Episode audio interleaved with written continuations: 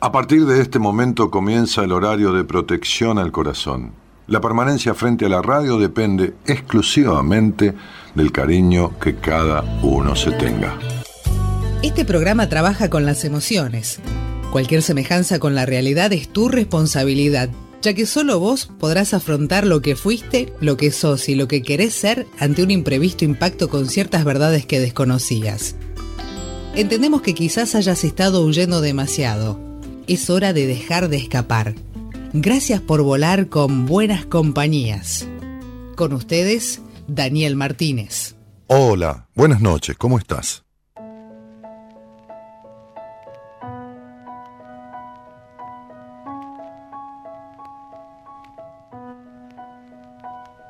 La diferencia real entre el día en el que te sientes capaz y es en el que te crees que ya no puedes más está en cómo te sientes. No está en tu capacidad, esa la tienes y se mantiene exactamente igual. Dudaron de mí y dudé de mí porque creí que ellos sabían cosas que yo no sabía hasta que vi que no tenían ni idea sobre mí que enfrente no se abría un camino, sino mil, y sonreí porque entendí que ahí delante no había felicidad esperándome. Tenía que ser yo quien la llevase desde aquí, desde ahora, desde este mismo instante y olvidarme de que mi autoestima dependa de nadie. Prefiero gustarme a gustarte. Sienta bien decirlo, pero creerlo de verdad es aún más grande. No sabes lo que vales hasta que llegan los baches. Aprende de los planes que no salen. Un nuevo yo despierta, un nuevo yo mejor de lo que era y con más fuerza. Un nuevo yo que acepta que hay metas que le superan pero que ante el problema no se rinde, se reinventa. No se rinde aunque sí le apetezca, aunque dude y parezca que no merece la pena, porque la paz no la regalan, se pelea contra los que están fuera, contra tu propia conciencia, contra limitaciones y carencias autoimpuestas. Un nuevo yo despierta, cada transformación con más pasión y más cabeza, más sabio cuanto menos certezas, cuanto menos se queja y más compromiso le echa a no esperar la vida ideal e ir por ella. Así que si pretendes que me rinda, ten en cuenta que si hay una promesa que me representa esta. Jamás voy a dejar de trabajar por mis ideas. Mi única meta está en estar en paz con mi conciencia. Un nuevo yo despierta. El viejo yo se me quedó pequeño. Crecí, lo siento. Pero ya no quepo ahí dentro. Siempre es un trauma deshacerse de lo viejo. Pero ahí lo dejo y no volveré. No hay marcha atrás en eso de cambiar e ir creciendo. El miedo al que vendrá no va a evitar que lleguen riesgos. la vida es movimiento. Dámelo, Javi. Dámelo, dámelo. Dice, jamás, jamás voy a dejar de trabajar por mis ideas, ¿no? Un nuevo yo despierta, jamás voy a traicionarme, jamás voy a dejar de, de sostener, de trabajar por mis ideas. Eso no, no quiere decir imponer a nadie la idea de uno, pero sí no tragársela, no, no, no guardársela, no, no negársela, no, no, no, pensar que la verdad de uno, que es lo que lo tiene que impulsar, es menos verdad que la verdad de cualquier otro salvo que sea una verdad a vos, es una verdad científica, una verdad eh, inexorable, ¿no? Como que ahora en Argentina es de noche, ¿no? Uno no puede discutir eso. Entonces, pero, pero sí, no importa los títulos que tenga, no importa las tareas que realice, no importa el dinero que tenga o que no tenga, lo que, lo que sí importa es que uno vaya con su verdad. Lo que sí importa es que uno deje de traicionarse y sostenga y, explique cuando tiene una idea o una verdad propia, explique con fundamentos. Este, hablando, hablando de eso, hay un tema que tiene que ver con, con el posteo de hoy. Este, y se titula Colecho, ¿no? ¿Qué es el colecho? Que el colecho es eh, la acción de dormir con los hijos, que los hijos duerman con uno, ¿no? Que los niños duerman con los padres. Y en el posteo que hicimos hoy en las redes decía, ¿de qué se trata esto, no? ¿Por qué se cuestiona tanto? en algunos hogares es una práctica habitual. Incluso durante años no se ha cuestionado y, en años pasados, quizás en algunas épocas o en épocas remotas, era mucho más este, habitual que ahora. Este, ¿Pensaste alguna vez que si esta práctica en que si esta práctica es este es beneficiosa o es sana para tus hijos? O si lo ha sido para vos. ¿Tenés recuerdos de haber dormido con alguno de tus padres o con los dos? Y no hablamos de bebé, ¿no? Sino más allá de eso. Este es un tema muy discutido, incluso es un tema muy, muy, muy controversial, porque no, no es que no hay posiciones este, como intermedias, hay posiciones opuestas, hay posiciones que van en favor de esto y hay posiciones que van en detrimento de esto, ¿no? Eh, se habla de una manera de esto y se habla de otra manera de esto. Ahora, yo tengo mi, pensamiento sobre esto y, digamos, qué sé yo, mi, verdad sobre esto, ¿qué, es lo que me da una idea de, de aproximación ¿no? a la verdad sobre esto? Y la realidad. Porque la, la, realidad supera toda ficción, supera toda fantasía, la realidad supera toda teoría, ¿no? Este, la realidad supera cualquier suposición, ¿no? Eh, este, cualquier marco teórico, ¿no?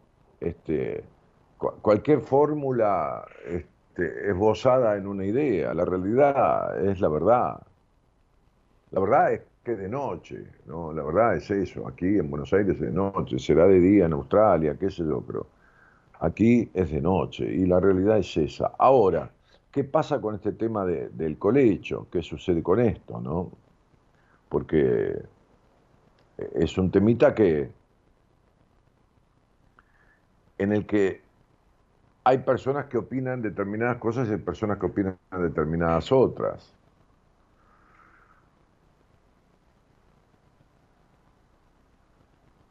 Ahora bien, hay personas que porque tienen un título a veces universitario o, de capacitación de algo, se creen con derecho a opinar de cualquier cosa, de, lo que fuera.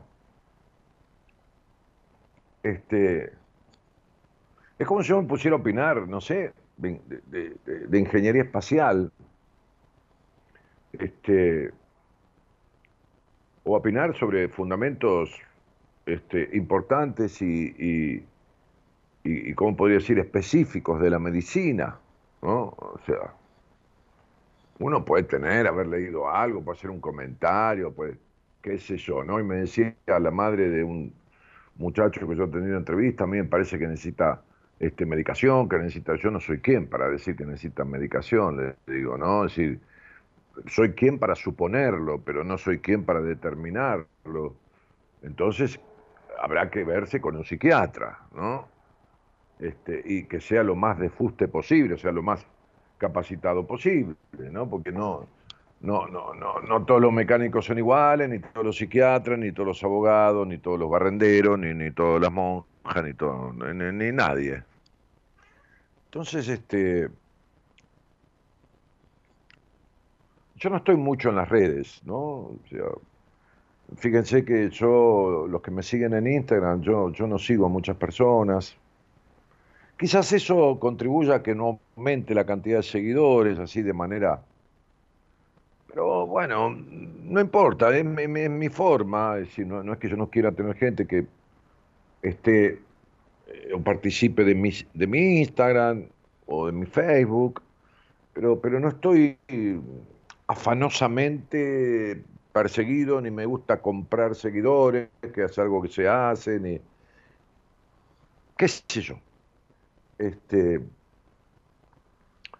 pero miro a veces cosas en Instagram que me aparecen y, siempre digo cuidado con lo que anda por las redes, porque la gente cree que porque se mete en Google y, ahí tiene una cuestión y cuidado con lo que se dice de tal cosa, cuidado, no, no, se crean todo lo que cualquier persona dice, por más títulos que tenga, ¿no?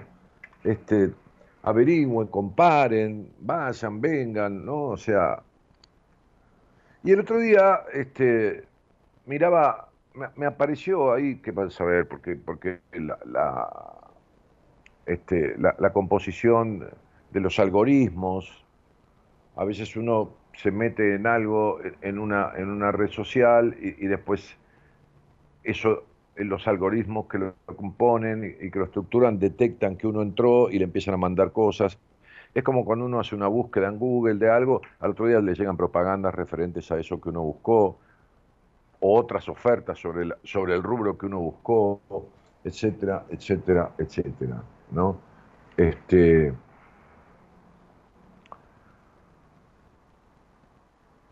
y, miraba a una, una médica ginecóloga, este,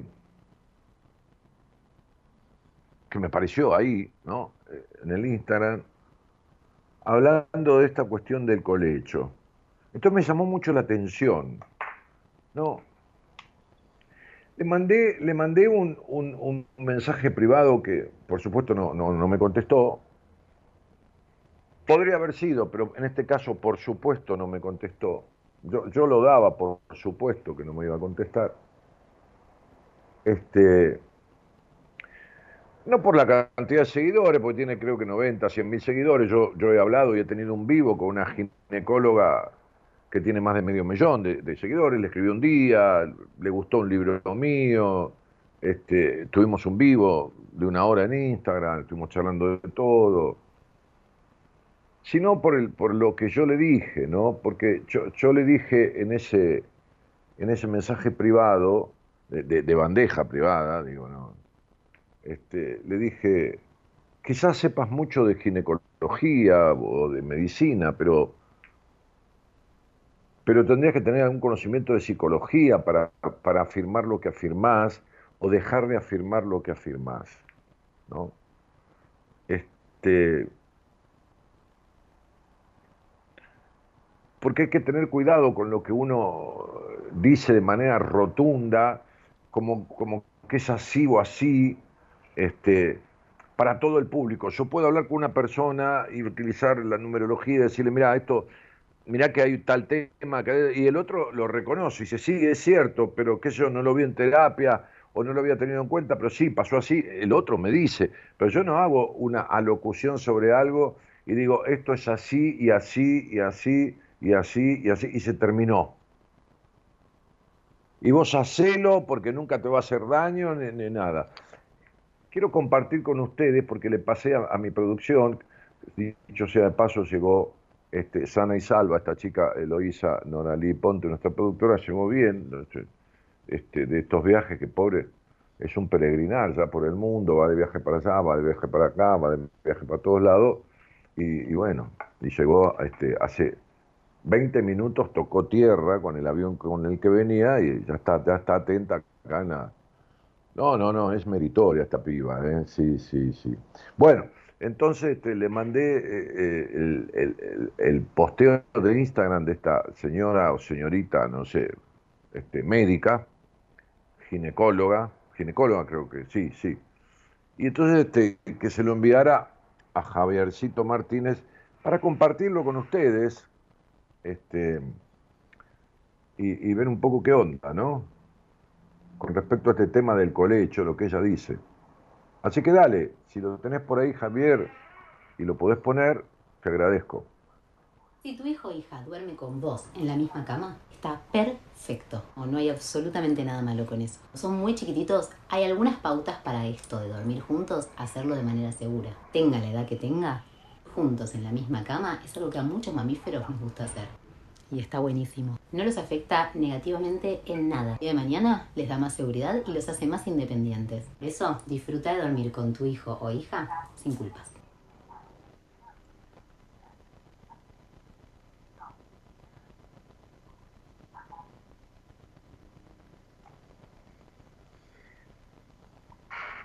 Bueno, vamos a ponerlo, vamos a ponerlo de vuelta, Javiercito, para que tengamos oportunidad de apreciar y escuchar lo que esta señorita, señora, dice sobre los niñex.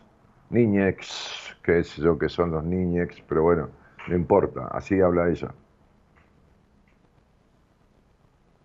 Pongámoslo de vuelta.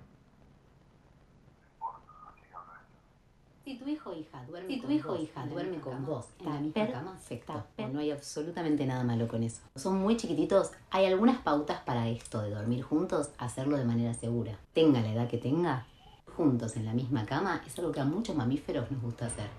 Y está buenísimo. No los afecta negativamente en nada. Y de mañana les da más seguridad y los hace más independientes. Por eso, disfruta de dormir con tu hijo o hija sin culpas.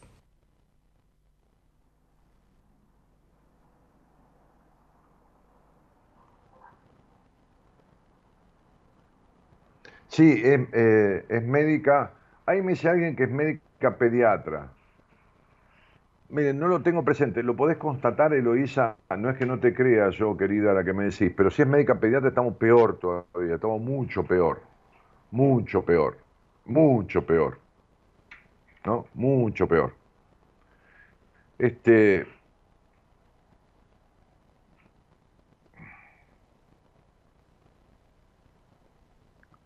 Uno puede buscar información sobre esto, evidentemente, buscar, leer libros de gente que sabe, que entiende, que, bueno, que no, no es improvisada. Este, se supone que esta chica, sí, es pediatra, es pediatra. Peor, peor todavía, ¿no? Peor. Claro. Es pediatra, pero ella trata a los chicos, ¿no? ¿Qué sé yo? A los chicos, recién nacidos, de un año, de dos años, tres años, cuatro años, cinco años, seis años. Bueno, fenómeno. Está muy bien. Claro, 7, 8, 9, 10, 11, 12, 13, 14, 15. Yo veo a los chicos cuando tienen 18, 19, 20, 23, 25, 28, 30, 35, 40, 45, 50, 60, a esos chicos que fueron chicos y siguen teniendo afectaciones de chicos, yo veo lo que les pasa por esta cuestión del colecho. Entonces digo,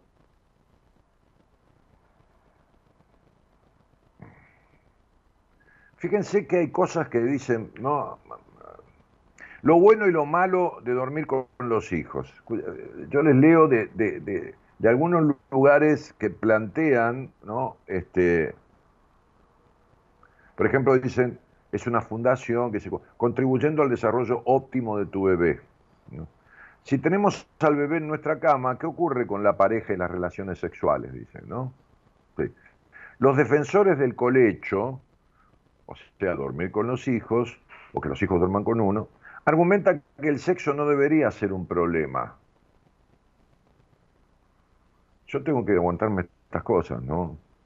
Sí, sí, sí leer estas cosas. El problema no es que yo las lea y, disienta absolutamente, ¿por qué? Porque se me ocurre, porque soy un puritano, no, porque veo las consecuencias. Primero porque se puede practicar en otros lugares. Bueno, qué vivo que sos, tengo ganas de decirle, pero claro, boludo, si tu hijo está en, el Congo belga y vos estás en Ushuaia, lo practicas en otros lugares, el nene está durmiendo con la abuela en el Congo belga, eh, qué, qué bárbaro, qué conclusión científica. Pero segundo, dice, si el bebé está en una cama, o una cuna adosada, o sea, ya sea que esté en una cuna, pues sea muy chico, o sea más grande, esté en una cama al lado de la cama de los padres, no hay por qué abandonar las costumbres íntimas. No hay por qué abandonar las costumbres íntimas. Eso sí, igual hay que tener más cuidado de no despertar al niño. Pero ¿qué quiere decir entonces? Que si vos tenés sexo al lado de un niño, tenés que cuidarte de no despertarlo porque si ve o escucha, le hace daño. Entonces, ¿para qué tenés sexo al lado del niño? ¿Para qué decir que no debes privarte de tus relaciones íntimas si tu hijo está durmiendo al lado? Es una cosa de locos esto, pero la verdad que, que gente de la ciencia como esta, esta, esta piba ginecóloga, chica, mujer, este, persona de sexo femenino, espécimen femenino, diga esas cosas, ¿no? Este, e, estas son estas cosas que estoy leyendo lo dicen otros, ¿no? Otros. En este sentido, la psicopedagoga tal ¿no? señala que se puede vivir con, con naturalidad la sexualidad. Fabiola Aguado, ¿no? Se puede vivir con naturalidad la, sexualidad, incluso si el niño está presente. Si está presente el niño, pero hay que cuidar la intensidad del encuentro. O sea, podés coger, pero no muy intensamente. ¿eh? sí, coge, ¿eh? hace una cosa, mirá, ¿viste? Eh, tenés sexo virtual, decir, pensá en que, tenés, que no se intenso. A ver, penetrá, pero no intenso, no te muevas mucho, no, no, no hasta el fondo, no, no, no digas guarradas, no esto, pero, te, pero, pero tenés sexo delante del pibe. Entonces hay que cuidar la intensidad del encuentro para que nunca lo pueda interpretar como un maltrato. ¿Qué quiere decir? Ustedes fíjense, algunos tienen una pizca de conocimiento, una, una pizca, una, una, claro, ¿no? ¿Eh? Como, una, como rayar un poquito no es noscada para darle gusto a la salsa blanca. Algunos tienen una pizca de conocimiento, una pizca. Entonces la tipa está, dice, por ahí tiene un rumor, escuchó, leyó en algún lado alguna vez de algún tarado que dijo cuidado porque si el niño escucha aún dormido percibe relaciones sexuales, los gemidos y los quejidos le quedan instalados en la sexualidad como un acto de agresión. Y eso es absoluta verdad. ¿Por qué es verdad? Porque yo lo digo. No, ¿qué va a ser verdad? Porque yo lo digo. Es verdad porque lo vengo comprobando hace decenas de años con la gente cuando hablo. Ok. Porque lo puede interpretar como un maltrato, una agresión o que se asuste. Entonces, ¿para qué tenés que ¿Para qué decís más adelante que se puede vivir con naturalidad, incluso si el niño está presente en una relación sexual?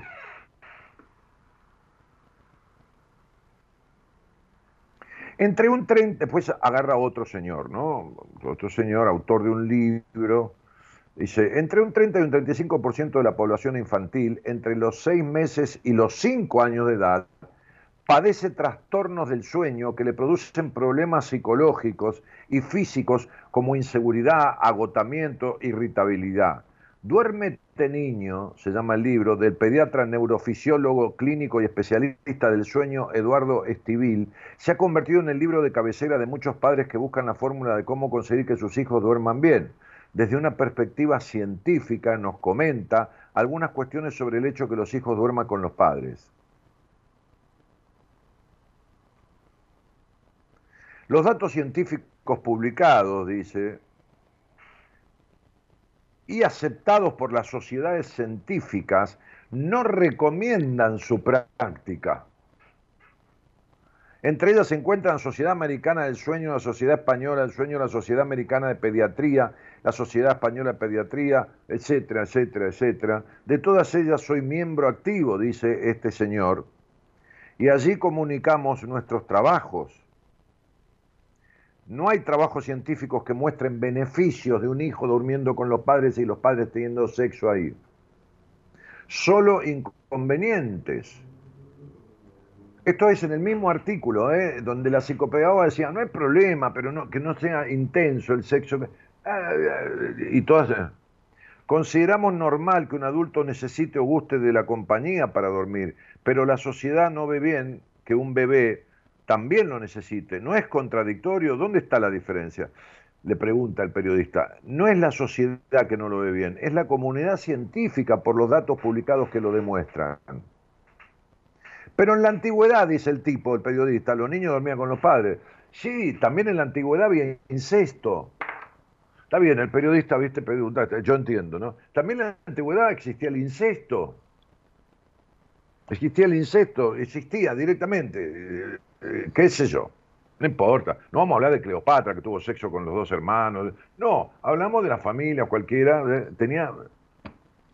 Antigua, andamos de, para atrás, ¿eh? ¿Por qué viene la religión con que el Señor prohíbe el incesto, que esto, que lo otro? Para parar eso.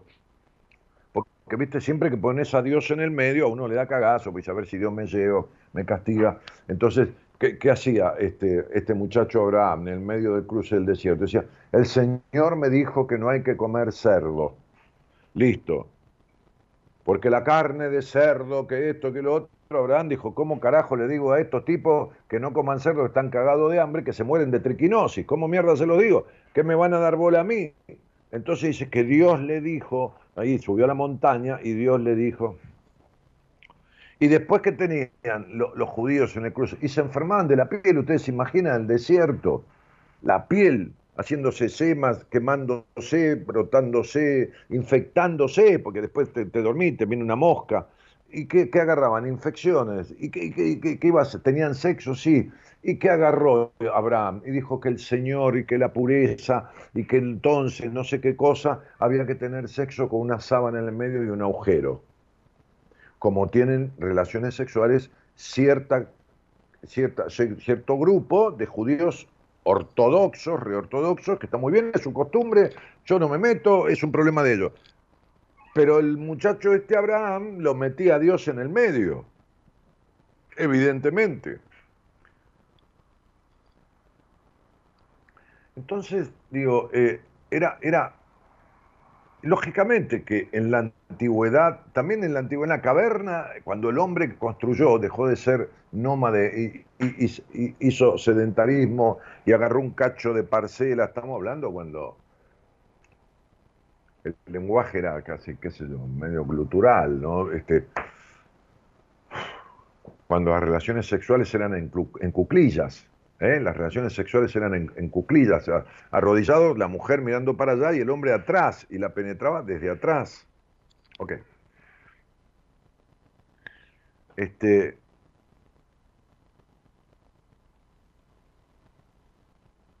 en esa época el tipo agarró un, coso adentro de, una, de una roca y, una caverna y ahí dormía él y de los hijos y lo que vinieran, dormían todos juntos, ya sabemos, sí, sin duda. Este, eh, entonces él le dice, pero en la antigüedad los niños dormían con los padres. No, es un argumento científico para justificar el colecho, le dice el, científico. ¿no? Es, no es que, porque dormían antes, no quiere que dormir, dormir ahora. También este, antes un tipo, eh, los hombres salían a cazar y había otro que quería cazar un animal que estaba persiguiendo y el otro le un flechazo y lo mataba. En vez de decirle, pará, lo cazamos juntos, me tapa cada uno. Entonces uno va, a agarrar un pez y hay otro tipo pescando al lado y le pega un tiro. O sea, no importa la antigüedad, ¿no? ¿Duermen mejor o peor los niños que duermen con sus padres? ¿Es verdad que los niños japoneses que practican colecho duermen cuatro veces mejor que los occidentales y los padres? Las publicaciones científicas muestran datos relevantes en contra de todo eso, le dice de vuelta este hombre, ¿no? Este, que yo nombré antes, que ahora no me acuerdo el nombre, pero vamos a refrescarlo. Él escribió un libro este, muy, muy, difundido, se llama Duérmete Niño, ¿no? Es pediatra, es neurofisiólogo clínico y especialista del sueño, ¿no? Eduardo Estivil, Estivil, con doble L final. Este, Eduardo Estivil. vuelvo al reportaje que le hacen, ¿no? Este, aquí hay, hay quienes recomiendan no dejarles solos ni que lloren. ¿Qué opina? No doy opiniones, dice el tipo, solo relatos científicos. Es maravilloso. Cuando yo hablo sobre esto, no es una opinión mía, es una comprobación empírica. Yo, yo, sé y veo los daños que causa esto. Yo sé y veo los daños que causa que una niña o un niño se bañen con los padres hasta los 8, 9 o 10 años lo veo, he tratado esto, he tratado profesionales de la psicología que pasaron por esto, y están diplomadas en psicología, y yo veo los estragos que le produce después. Claro, cuando vienen a mí empiezan a descubrir que esto, esto y esto tiene que ver con aquello y aquello y aquello. Claro, y se lo explico. Y claro, estudiaron y empiezan a relacionar y se dan cuenta que sí. ¿Cómo influye el colecho en los padres? ¿Puede distanciar a la pareja porque existen menos ocasiones de tener relaciones sexuales? ¿Le separa de alguna manera? La literatura científica muestra que es perjudicial para la convivencia de los padres. Eh, si se hace con seguridad, ¿es cierto que el colecho protege contra el temido del síndrome de muerte súbita del lactante? La literatura científica dice justamente lo contrario. El tipo es un, un de la comprobación. Justamente, o sea que es más posible que el niño tenga este, muerte súbita, prematura. ¿Es más seguro para los niños dormir solo que con sus padres? Los datos publicados, vuelve el tipo, ¿no? Como diciendo, vos sos pelotudo o no me entendés. Los datos publicados muestran menos problemas de todo tipo en niños que han aprendido a dormir solos. De todo tipo. ¿Provoca el colecho falta de autonomía, una mayor dependencia de los niños? Los datos científicos así lo indican, dice el tipo, ¿no? También se dice que podrían ser más vulnerables a abusos sexuales de los padres. Respecto a este tema, no existen datos científicos publicados, porque el hombre no se dedica a eso. Bien. Después hay un pediatra que dice que hay que dejarse guiar por el amor, el instinto y el respeto, y no tanto por los datos científicos.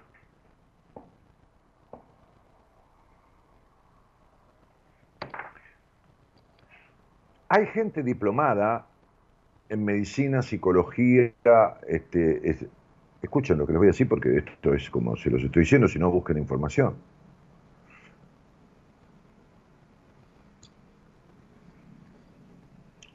Que ha dicho que si un niño ama a un adulto y estos tienen relaciones sexuales, esto está bien.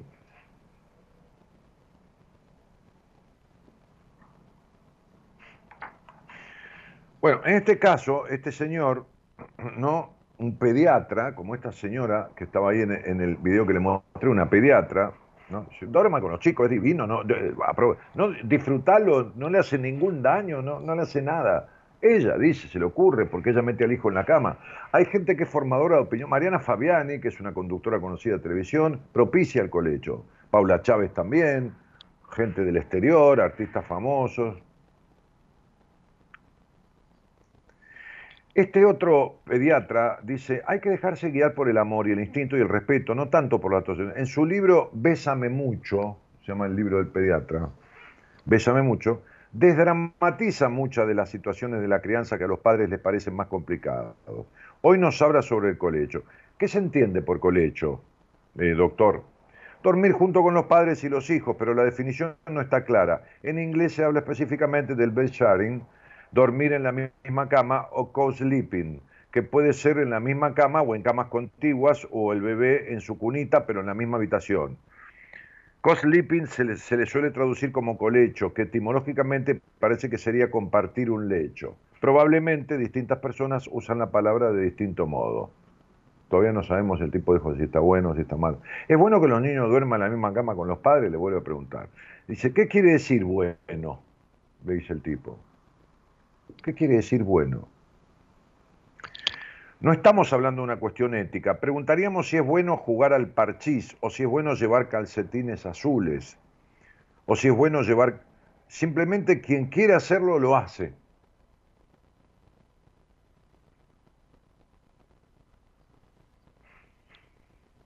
O no lo hace.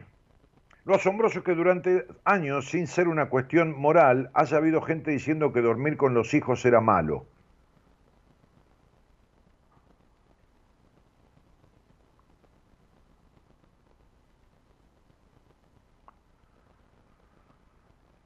Eh, bueno.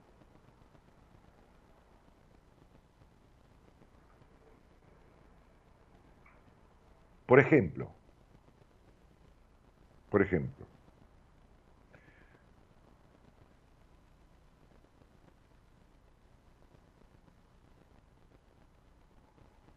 el hábito de dormir con los hijos, otra nota, es desaconsejado por la Asociación Psicoanalítica Argentina. La contención, es, una nota publicada por el diario La Voz del Interior. La contención, la empatía, lo otro que leí era del exterior, todo lo que leí antes era del exterior. La contención, la empatía y el amor no se logran por compartir la cama, afirman los especialistas. El hábito de dormir con los hijos es desaconsejado por la Asociación Psicoanalítica. La contención, moda o necesidad, beneficia a los niños, ¿cómo afecta en la pareja? Estas fueron algunas de las preguntas principales que se expusieron a propósito del hábito de dormir con los hijos. En un encuentro con la comunidad organizada semanas atrás por el Centro de Investigación y Orientación de la Asociación Psicoanalítica Argentina en su sede porteña. La Sociedad Argentina de Pediatría, la Sociedad Argentina de Pediatría, algunas publicaciones que cohabitación sin colecho es el lugar más seguro para los bebés al momento de dormir, aunque no lo desaconseja taxativamente. Reconoce riesgos, como los de muerte súbita y accidentes a partir de situaciones como dormir en un sillón, padres fumadores, niños prematuros, pero también señala que favorece la lactancia materna. Pues está bien, le das la teta cuando tenés al nene en la cama, estamos hablando de un bebé. Sin embargo, a la hora de pensar en los efectos sobre la salud mental y el desarrollo emocional de los niños, los psicoanalistas Teresa Popilov y Felisa Weider, ambas miembros de bueno, la Asociación Psicoanalítica Argentina, desaconsejan el colecho y aclaran que la práctica no está emparentada, como muchas veces se difunde, con la teoría del apego, desarrollada por cierto psicólogo que esbozó esa teoría del eh, llamado John Bowley. No John Bowley, John Bowley. La misma establece básicamente que cuando el bebé siente la cercanía de sus padres se siente bien. Pero claro, boludo, se va a sentir mal si, los padres están cerca. ¿Qué son? Los padres una jauría de perros. Bueno, hay chicos que se sienten mal cuando los padres están cerca porque son criados cagados a palos. Eso es cierto. Hay niños, hay adultos que viven mal, muy mal, porque cuando eran niños lo pasaron muy mal. Hay adultos que sonríen todo el tiempo y tienen un niño triste adentro, muy triste, que lo pasó muy mal. Hay adultos que no recuerdan su infancia porque lo pasaron muy mal. Está lleno de adultos que contienen niños abusados. El colecho es, produce, no es, produce consecuencias similares o peores a las de un abuso sexual físico.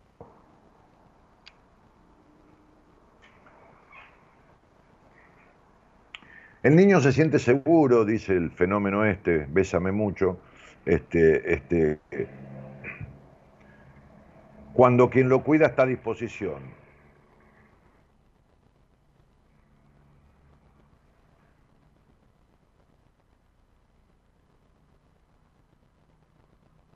Hay infinidad de notas y noticias. El colecho conspira con estos conceptos ya que genera un exceso de contacto en determinadas zonas que el niño no sabe gestionar. No entiende el niño. No puede gestionar. No puede correrse si tiene un roce. No, no sabe gestionar. Dice, ah, me voy a, tapar. Yo, yo tenía una paciente que era una, una, mujer muy, muy vestida, no, no, digo a la antigua, porque si no suena mal, eh, clásica, ¿vieron? Clásica. Muy camisita blanca, voladitos en el cuello, una, cosa muy agradable, pero, pero muy clásica. Y era joven, era joven. ¿Qué sé yo? No sé, tendrá 35 años ahora, no sé. Esto fue hace 4 o 5 años. Bueno, no sé, hablando un día, este, yo, yo le, una charla, una sesión, qué sé yo, no me acuerdo específicamente, este, le pregunto, o salió el tema de la música, vas a saber por qué. ¿Qué música? Me dice, no, escucho, escucho, Dani, escucho de todo, qué sé yo, pero, viste, a mí el metal, viste, está todo bien, podés escuchar metal, viste, que es re, redenso, repesado, y está todo bien, pero, este, este, yo no daba, no importa, ¿qué tiene que ver? No, no, no tiene por qué aparentar ser metalera, no, no, no, tiene por qué tener los pelos parados, las uñas verde, violeta. No, no, no, no, sé, no, no sé si hay un estereotipo del metalero, no me importa, no me fijo en los estereotipos. Bueno, listo. Este. Qué loco, ¿no? Y le digo, ¿cuándo empezaste a escuchar metal? Y me dice, cuando era chica, porque escuchaba a mis padres tener sexo y era la única manera que yo podía parar esa cuestión que me volvía loca. Tenía una madre alcohólica que yo la traté. Y en su momento la traté y dejó de tomar. Una madre que se emborrachaba a la noche. Que me acuerdo que tenía un padre, va, había tenido un padre, estaba muerto, o sea, un abuelo de, mi paciente, que también, que yo le hice ver a la madre, ¿no? porque me dijo un día, ¿por qué tomo a la noche cuando viene el atardecer? ¿No? Es porque la hora del anochecer eh, se cierra la noche y me angustia. No, le dije, ¿a qué hora tomaba tu papá? A la noche cuando viene al trabajo. Y es una manera de encontrarte con tu padre. Es una manera de un encuentro con ese padre, de tener algo en común con él. Bueno, entonces digo, este, me acuerdo que esta, esta chica, este, esta muchacha, esta mujer, lo atendí, tendría, no sé, 30 años, este, escuchaba, había incorporado el, hábito de escuchar música metal cuando era chica, porque no soportaba los gemidos, estaba en el cuarto al lado. Se me hacía insoportable, me decía. Otra definición que busqué y encontré de gente, dice, el colecho conspira con estos conceptos ya que genera un exceso de contacto en determinadas zonas que el niño no sabe gestionar, que lo cargan de una ansiedad que no logra controlar y que podrían generar trastornos en el sueño, en el ritmo de la alimentación, crisis asmáticas, trastornos obsesivo-compulsivos, entre otras patologías. Bueno, ¿qué quiere que les diga?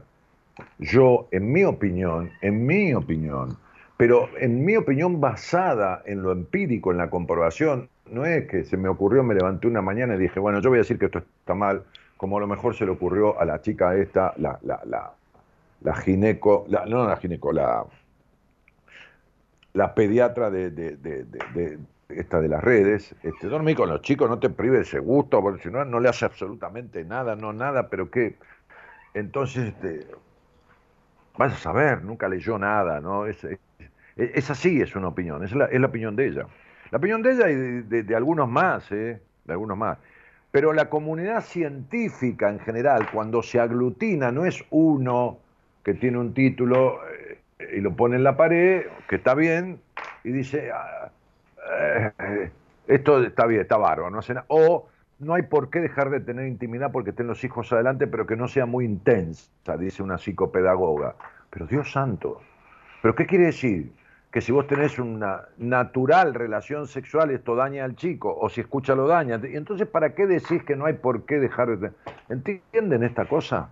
Entonces están los que dicen, no pasa nada, dale nomás, los que dicen, cuidado porque esto es perjudicial y trae trastornos de todo tipo, y los que dicen, mira, este, puede pasar, pero tené cuidado y no lo hagas intenso. Ahora, la comunidad científica de aquí, de Europa, de España, de muchos lugares, dice no. Y yo esto quería hablarlo para difundirlo, porque no es una opinión mía, no es que yo digo numerología, el número 5, aunque después coincide, ¿vieron? ¿no? Pero bueno, lo comprobamos, la gente sale al aire, lo comprobamos en privado, lo comprobamos en las entrevistas. Con el tema de las entrevistas, por favor tengan paciencia. Vieron, yo soy uno. Hoy Marita me decía que están dando turnos para marzo. Bueno, está bien. Si alguien quiere tener una entrevista conmigo, bueno, la, pide, le dan el turno para marzo y nos veremos en marzo. Ok, fenómeno. Pero Marita no, no puede hacer milagros, porque yo atiendo algunas veces por semana entrevistas de, de primera vez donde usamos la numerología para descubrir rápidamente qué pasa, por dónde pasa, de dónde viene, cómo resolver. Entonces, Está todo tomado lo que queda en enero, todo febrero y está dando turnos ya para marzo. Bueno, no importa, está bien. Pero digo, salió el tema de la numerología. Entonces, digo, no es una opinión, son estudios que se hacen en base a relevamientos y consecuencias y cosas, no es, qué sé yo, la aspirina sirve para el dolor de cabeza. No, alguien investigó, hicieron estudios, comprobaciones, esto, lo otro, ¿no? Bien. Ok. Entonces, ¿cuál es mi idea? Difundir el daño que hace esto, que no es que yo lo digo, es que yo lo he comprobado a través de decenas y decenas o cientos y cientos de personas habladas en público, en privado. Miren, hay cierta cuestión que tiene que ver con el rechazo a los pies, el asco a los pies de otra persona, aunque sea el marido, aunque sea la mujer. Y aunque les parezca mentira, esto tiene que ver con que el niño presenció, escuchó, compartió, compartió en el sentido de estar ahí, relaciones sexuales de los padres. Entró al cuarto y los vio. Hay muchos casos en que deja, aparte de otras secuelas, cierta cuestión de rechazo absoluto a tocar los pies o a acariciar los pies de otra persona, por más que sea la persona con la que uno está, que no tiene asco de los pies ni nada. Eso está relacionado con la sexualidad. No me pidan que se los explique. Ahora no. Ok. Entonces, digo, voy a escuchar y voy a leer opiniones de ustedes, si, quieren tenerlas, o voy a hablar con quien quiera hablar de esto, este, porque por ahí dice, a mí no me hace nada, y yo le voy a explicar, a ver, las consecuencias que le dejó. Eh, bueno, hay gente que saluda, hermoso tema de que, ah, la canción, estaba diciendo, del Chojín. Eh, Cristina Russo, siempre empecé a escucharte, mi hermana. Cristina, este, una, hermana de la vida, ¿no? Este, este, eh, que tanto me ayudó a cuidar a mis padres en sus últimos momentos, ¿no? Alicia Vázquez dice hola, buenas noches. Bueno, eh, no, no, no, no. Dani, esa chica es pediatra, así me habían, me habían avisado. Yo estoy mirando al costado porque estoy leyendo en la otra computadora. ¿eh? Este, gracias por otro día, buena compañía. Dice Olga, mi hija durmió conmigo hasta los 12 años. Así está también. Y yo cuando te conocí e hice terapia con vos, me quería matar cuando supe todo el mal que, que, le hiciste. No, bueno, a ver, vos no le hiciste mal. Hacerle mal es, vas a ver que te voy a hacer mal. No, sin saber, ignorando, le has causado ciertas afectaciones que después hay que ver porque no es matemática. ¿no? Bien. Gra Ramallo dice, besos Daniel. Natalia Gatti dice, no tengo recuerdos de colecho con mis padres. Es más, si tengo muy presente que ellos en su habitación, siempre con la puerta cerrada. Bueno, está perfecto.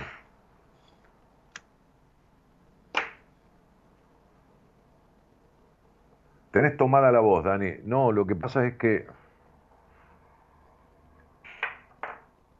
están arreglando un departamento encima del mío y a las 9 de la mañana yo me duermo a las 3 y media, a las 4, 4 y media, porque tengo el hábito de dormir a esa hora de 30 años de radio. Este, empiezan a golpear a las 9 y hay días que duermo muy poco. Entonces, hoy llegué del consultorio y me puse, me comí alguna cosita, eran las 8 y pico de la noche, me traté de irme lo más temprano posible y me acosté a dormir dos horas. Me puse el despertador a las 11 y 5, 11 y 10, 11 y cuarto, así que agarré, me levanté y me vine para acá. Entonces tengo voz de, de dormido, de la cama. Yo dormía con mis padres, dice Ángel Armas. Bueno, vas a tener que tomar armas en el asunto, ¿no? Este, Gonzalo dice, hola, pregunto de ignorancia, ¿cuándo te das cuenta que ciertas afectaciones tienen el colecho y no de otra? No, no, Gonzalo, vos sos el tipo que preguntas cosas raras. Yo cómo te voy a contestar eso. Vos sos el tipo que, que preguntas cosas que son incontestables. Eh, por escrito. Ya te lo dije, es la tercera vez que te lo digo. Así que sacate la costumbre. ¿Ok? El día que quieras hablar conmigo, me preguntas lo que quieras y yo si puedo te lo voy a contestar. Estás preguntando cualquier cosa. ¿Cuándo te das cuenta? ¿Qué quiere decir? Que tenés urticaria, puede ser del colecho o no puede ser del colecho. Si tenés falta de erección, fíjate Gonzalo, vos tenés la costumbre de querer controlar todo. Te voy a decir esto, la única cosa que te voy a decir en la vida, querer controlar todo. Bien, tenemos que ver de dónde viene.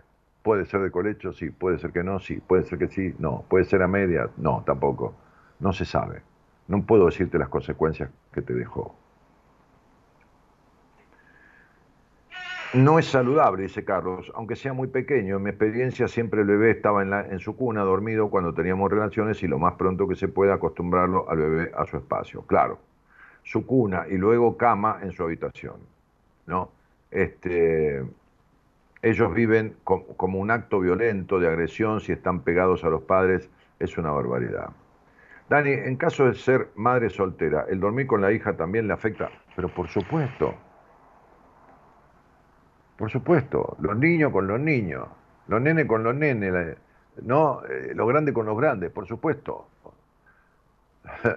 Cuando un niño se mete en la cama de la madre, las madres meten en la cama a los chicos, entonces ¿quién es? ¿Quién ocupa el lugar? A ver, ¿quién, quién, quién es la persona que ocupa habitualmente el lugar de la cama de una mujer o de un hombre que viven solo? La pareja.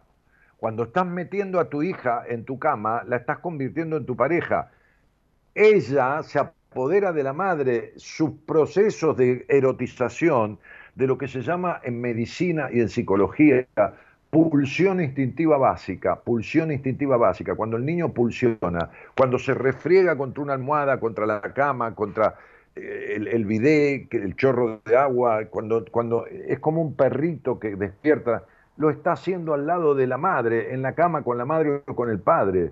Está viviendo el desarrollo de su sexualidad, el despertar inconsciente con un adulto. No se tiene que meter en la cama con una...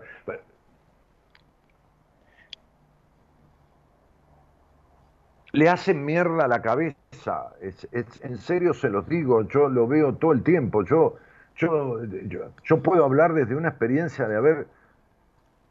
Eh, no, quiere decir que yo sepa más que nadie, pero cuando uno comprueba algo, ¿cómo se, se instaura un medicamento en el mercado? No hablemos de las vacunas de mierda que bueno, este, hicieron dos experimentos en, un mes y, vacunaron a todo el mundo. Hay gente que hizo coágulo, hay gente que hizo miocarditis, hay gente que hizo. Bueno, fenómeno. No, hablemos de un medicamento normal, que tiene meses, años, años de experimentación o de vacunas que han tenido años de experimentación.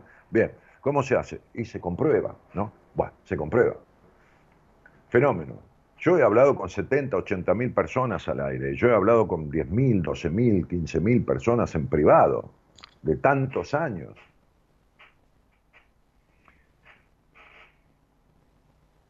La experiencia sirve cuando uno sabe utilizarla, ¿no? Esto no quiere decir que a mí me dé eh, un conocimiento por sobre el resto, no, me da mi propio conocimiento. Y yo veo los estragos que causa esto. Y no soy un tipo puritano, y yo trato el tema de la, de la energía del libido, la sexualidad, los problemas con con todas estas cuestiones también, lógicamente, bueno, fenómeno, ok, pero y escribí un libro sobre eso, bueno, y, es desde ahí que lo digo. No es una opinión, es una comprobación, que es diferente.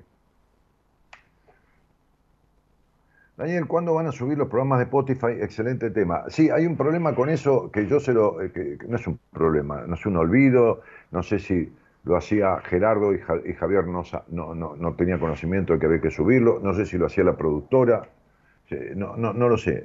Le mandé un mensaje hoy a Eloísa, que acaba de llegar de sus vacaciones, porque varias personas me dijeron eso. Este.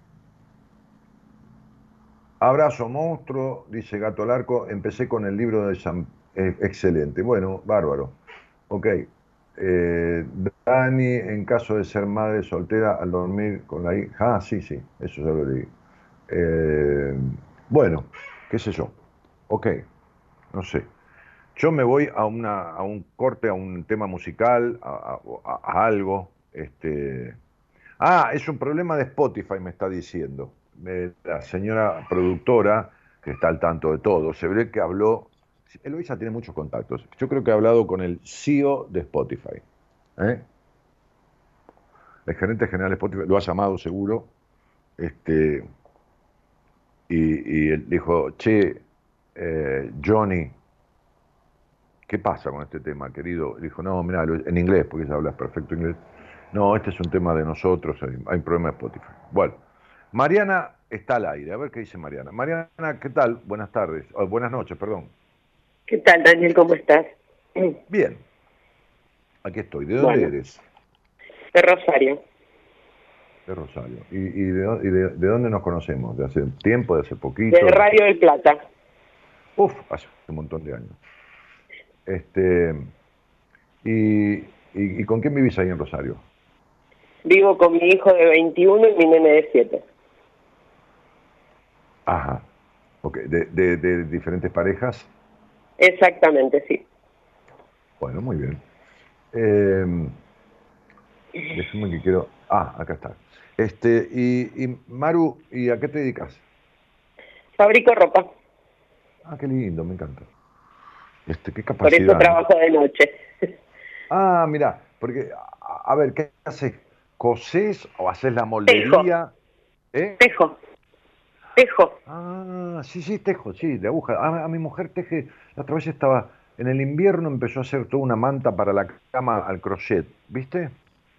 Yo, yo trabajo de forma industrial de máquina. Claro, de máquina. Bueno, ella agarró aguja, compró lana y Sí. se puso a tejer ahí. Este, Está muy bien. eh, sí, este, y, y, y lo haces desde hace mucho? De los 18 años, tengo 51. Mira, ¿quién te enseñó? ¿Tu abuela, tu mamá o aprendiste sola? Mi mamá, mi mamá, mi mamá. Mi mamá. Bueno, muy Amén bien. de que, amén de que fui una autodidacta también porque mi mamá los conocimientos, ella me enseñó lo básico. Todo lo que yo sé en este momento lo he aprendido de motos Bueno, propias. claro, arrancaste con ella, porque siempre el conocimiento, en el mundo, los seres humanos, el conocimiento lo reciben de afuera. Sí, sí. Claro. Después uno, qué sé yo, yo leí ah, bases numerológicas de Pitágoras y bueno, después fui armando mi sistema con muchos años, viendo, comprobando. Pero vamos a sacarme a mí. Como explico a veces, este, Fleming descubrió la penicilina porque estudió este, este, química, biología, pero además porque tenía un, un, un ¿cómo se llama? Un microscopio, ¿no? Este, Sí, sí. Y, el de microscopio descubrió el microscopio porque otro inventó la lupa, y el de la lupa inventó la lupa, descubrió la lupa porque otro descubrió el vidrio. Entonces, uno puede después innovar, puede generar, puede producir, puede, puede diseñar sí. nuevas cuestiones, pero siempre el, la base viene de afuera. ¿no? Sí, sí. Así que bueno, bien, bárbaro. Y entonces esa es tu fuente de ingresos. Eh, sí, en este momento sí. Y desde hace muchísimos años sí, es mi fuente de ingreso. Claro, ¿se llaman artículos de punto? No. Eh, sí, artículos de punto. Eh, Artículos. eh, a nosotros nos mal llaman artesanos, yo no me siento una artesana, pero No. bueno, pero porque la artesanía es otra cosa. Yo me dedico a nivel industrial, entonces ya no soy un trabajo en mi casa, obviamente, pero no no lo hago a nivel artesanal, lo hago a nivel industrial. Sí, sí, sí. Claro, hay una organización que es como una ONG en Uruguay que es famosa que se llama Manos del Uruguay. Sí, los conozco. este, que, que tienen productos muy buenos y son muy considerados, qué sé yo, hasta la hija de Paul McCartney, hasta Sí, algunas sí, marcas sí, grosas del mundo eh, les compran productos de, de- de ellos y, y tienen Sí. como una asociación que, que la rigen siempre dos o tres mujeres que van rotando y tienen... Está Sí, muy el único- organizado. El único problema de todo esto es eh, eh, que como al ser un trabajo que uno está en tu casa, eh, por eso te nombré a nivel artesanal, eh, está muy mal pago. Es el único problema que tenemos. Pero más allá hay mucha calidad. En todo lo que hacemos nosotros, las personas que nos dedicamos a esto, hay mucha calidad. Y lamentablemente estamos mal catalogados por el hecho de como, y trabaja en tu casa, lo hace cuando querés. Yo trabajo de las 12 de la noche No, a las 8 de la noche todos los días de mi vida. No, ¿qué tiene que ver? No, cuando vos sos dueño de lo que haces, es peor que si sos, peor en el buen sentido, que si sos empleado, que marcas tarjeta y que se ocupe el dueño después, ¿no? Sí, sí, sí, sí. Yo, yo, yo, yo viví, eh, mi vida laboral ha sido de dueño desde de, de titular, de propietario de lo que hacía, de dueño de la actividad que tenía, no importa la que fuera. Este, Sí, sí. sa- sacando do- tres años de mi vida, desde los 12 años hacíamos barrilete y se lo vendíamos en los kioscos con, con- con un amigo para que lo compraran los chicos, no sabían hacer barrilete. O sea, pero, pero digo, después ya de, de adulto, de adulto, de los 21 o 22 años en adelante, yo había trabajado tres años en relación de dependencia, después de esos tres años, o cuatro, no me acuerdo. Este, sí, trabajé en el Estado y trabajé un tiempo corto en dos empresas, una empresa metalúrgica en la parte de cuentas corrientes y después en una empresa norteamericana eh, como, como jefe de compras eh, nacionales. Eh, compraban al exterior, y lo manejaba otro tipo y, y yo tenía ahí 20 23 años, 24. Y después ya fui dueño de mis negocios y, y dueño de mis malos resultados y de mis buenos resultados siempre. Y ahí trabajé más que nunca. Sí, yo hasta el 2007 trabajé con las grandes marcas que se cansan de explotarte y después decidí hacerlo por mi cuenta, donde soy amo y señor de, mi- de todo lo que hago mío. En trabajo, sigo trabajando para las marcas, pero el precio lo pongo yo. Obviamente, ellos ponen diseño, ponen todo, yo lo único que pongo es mano de obra. No pongo diseño, Sí, sí, no sí, pongo nada. es mi mano de obra. Y venís y cuando retirás pagás. Es así, a care perro. Así me manejo yo. Así que bueno, por eso hace tantos años que lo hago. Sigo insistiendo, yo mi trabajo es lo que amo, yo no dejo de trabajar en ningún momento, no hay gobierno, no hay nada que me coarte, yo trabajo sin parar todo el tiempo, porque trabajo es lo que me sobra, gracias a Dios.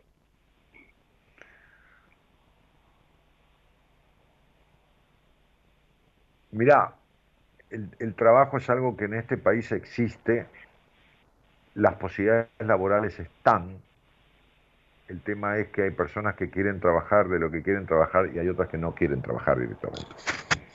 Sí, sí, completamente de acuerdo.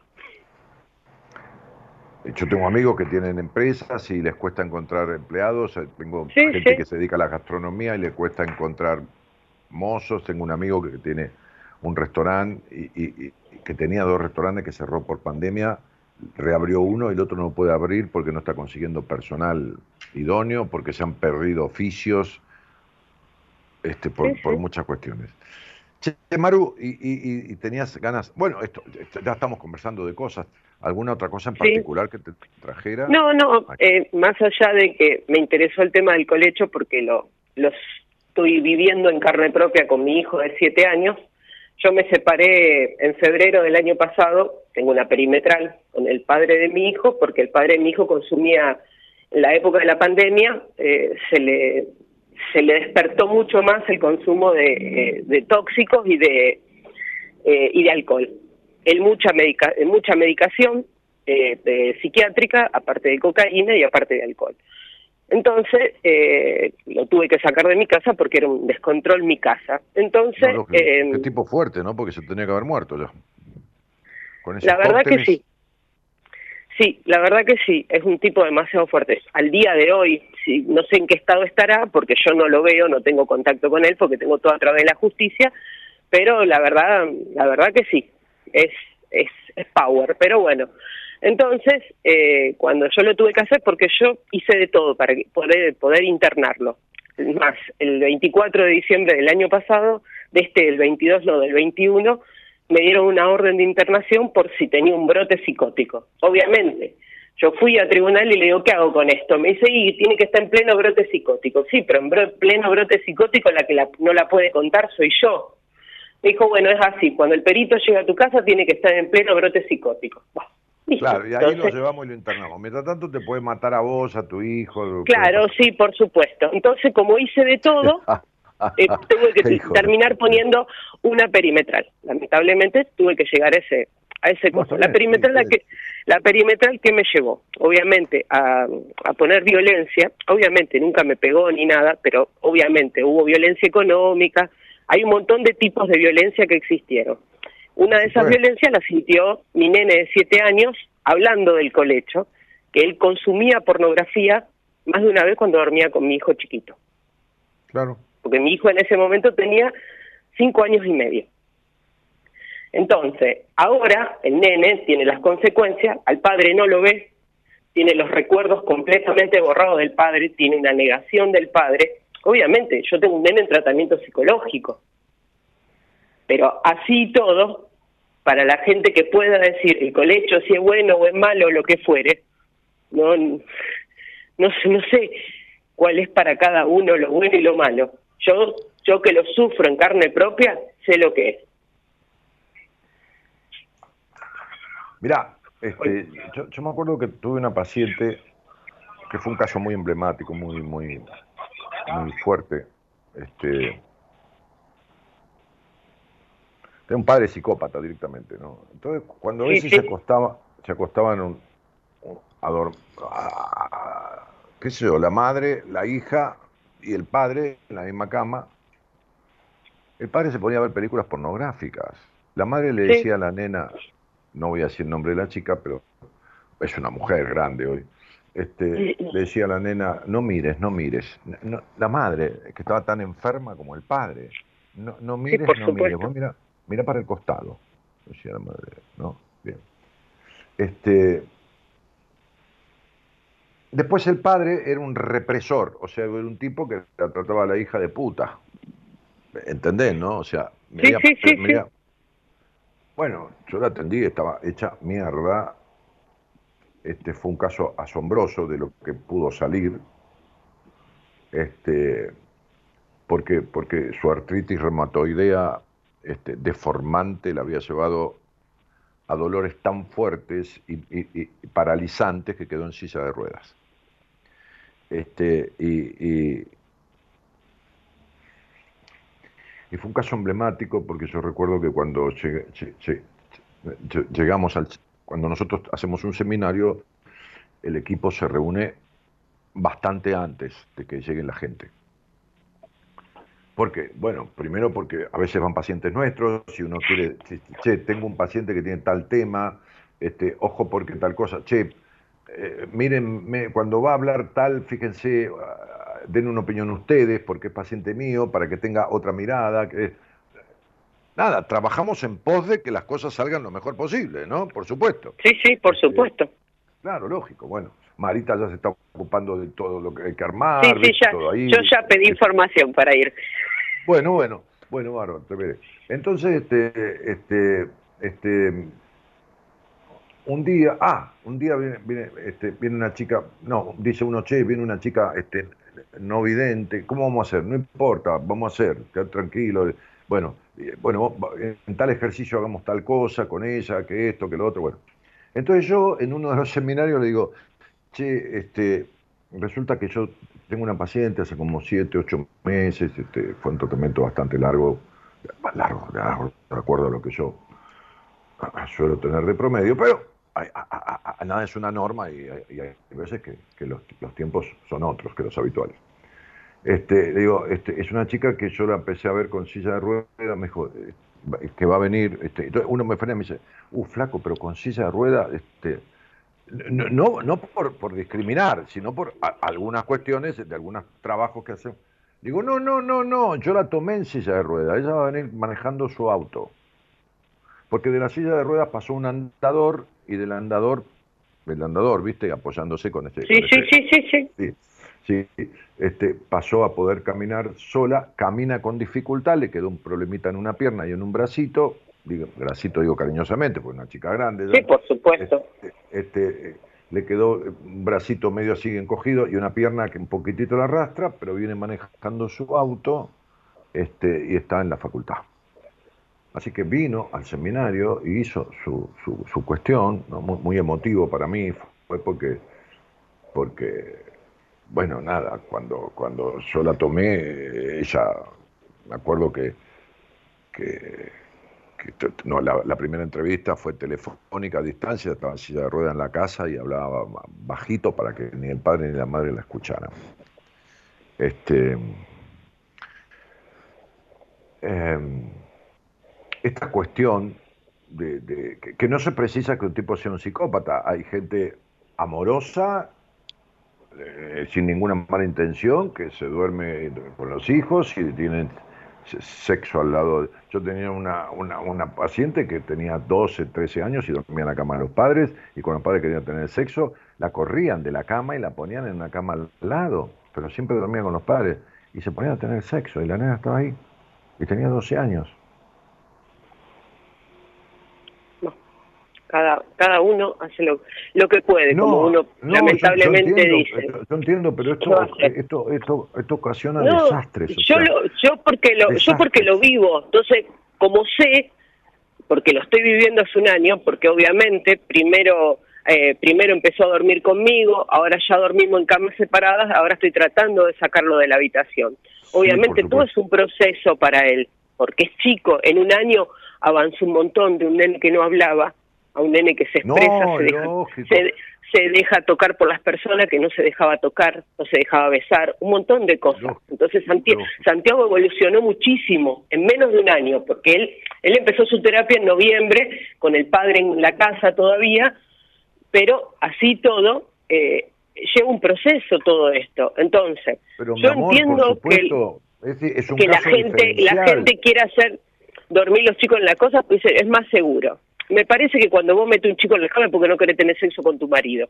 Yo lo pienso desde ese lado. Un día, me yo conté un caso así. Un día me trajeron un, chico que la, la, psicóloga, por lo menos honesta, porque porque uno no puede saber todo ni con todo. A mí me pasa, hay casos que yo no los tomo porque no son para mí, hay otros que los tomo y en el medio del camino lo derivo porque nos quedamos trabados y digo, para un poquitito, acá estamos frenados, a mí no me gusta esto, eh, vos tenés que sanar esto, vamos a trabajar un poco con tal. Entonces este, la psicóloga había dicho a, a los padres, este, el padre me escuchaba, la madre no, bueno, no importa eso, cualquiera es lo mismo. Pero digo, este, pero era el padre en este caso. Entonces este, le había dicho a los padres que ella, después de siete meses de atender al niño, que tenía 11 años, estaba más desorientada que antes. le dijo la verdad. El nene tenía una sintomatología que era la siguiente. Cuando la madre lo tocaba, gritaba, Estaba tipo, ah, viste, no se dejaba tocar, como tu hijo, ponele, pero por la madre. Y no comía, ya hacía siete meses no comía comida de la madre. Si el padre le cocinaba y el tipo veía que le cocinaba, entonces el, tipo comía la comida. Pero si la madre hacía de comer, no, no había manera.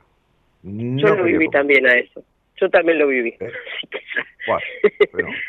Entonces, por eso te el, digo. padre, me, habla, me habla el padre y me dice, mira, yo tengo este caso, qué sé yo, vos atend... Mira, yo no atiendo, chicos, le digo, pero... dice, sí, pero yo te pido, porque digo, mira, yo lo que puedo hacer es verlo y deducir qué pasa. Y después, si querés, lo ponemos en manos de alguien, le digo, pero yo lo veo. Yo, acá lo importante, como siempre, es el diagnóstico, es deducir, ¿viste? Porque, ¿viste? Si no, ¿de qué carajo lo tratás? Este, porque no es que el pibe sabe y no te lo dice, por ahí no sabe. No, ese es el tema, que no sabe lo que le pasa. No, lógico. No lo puede expresar, no, lo puede expresar. Gente, haciendo gente de 70 años que no sabe lo que le pasa, que, que, va a saber un chico. Entonces, este, este, bueno, entonces el padre me dice, bueno, te lo llevo, qué sé yo, no sé, hazlo con Marito, entrevista, bueno, no sé, todo ese quilombo que yo no me meto, entonces habló conmigo, porque no sé si era por por, Facebook, por, la bandeja de Facebook, ahí nos contactamos, bueno, después le, le, le, llamé por teléfono. Y me dijo, bueno, te lo sé, te lo llevamos el, lunes, ponele. ¿Cómo te lo llevamos? Sí, voy con mi mujer. No, loco, no me traigas a tu mujer.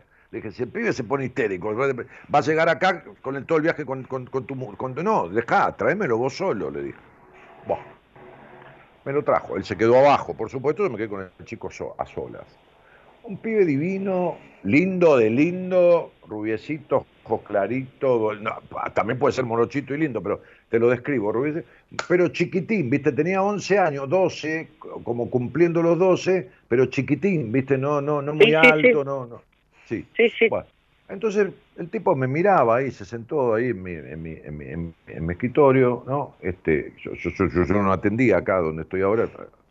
Este, este, yo no me había casado, atendía ya en, el living de mi casa.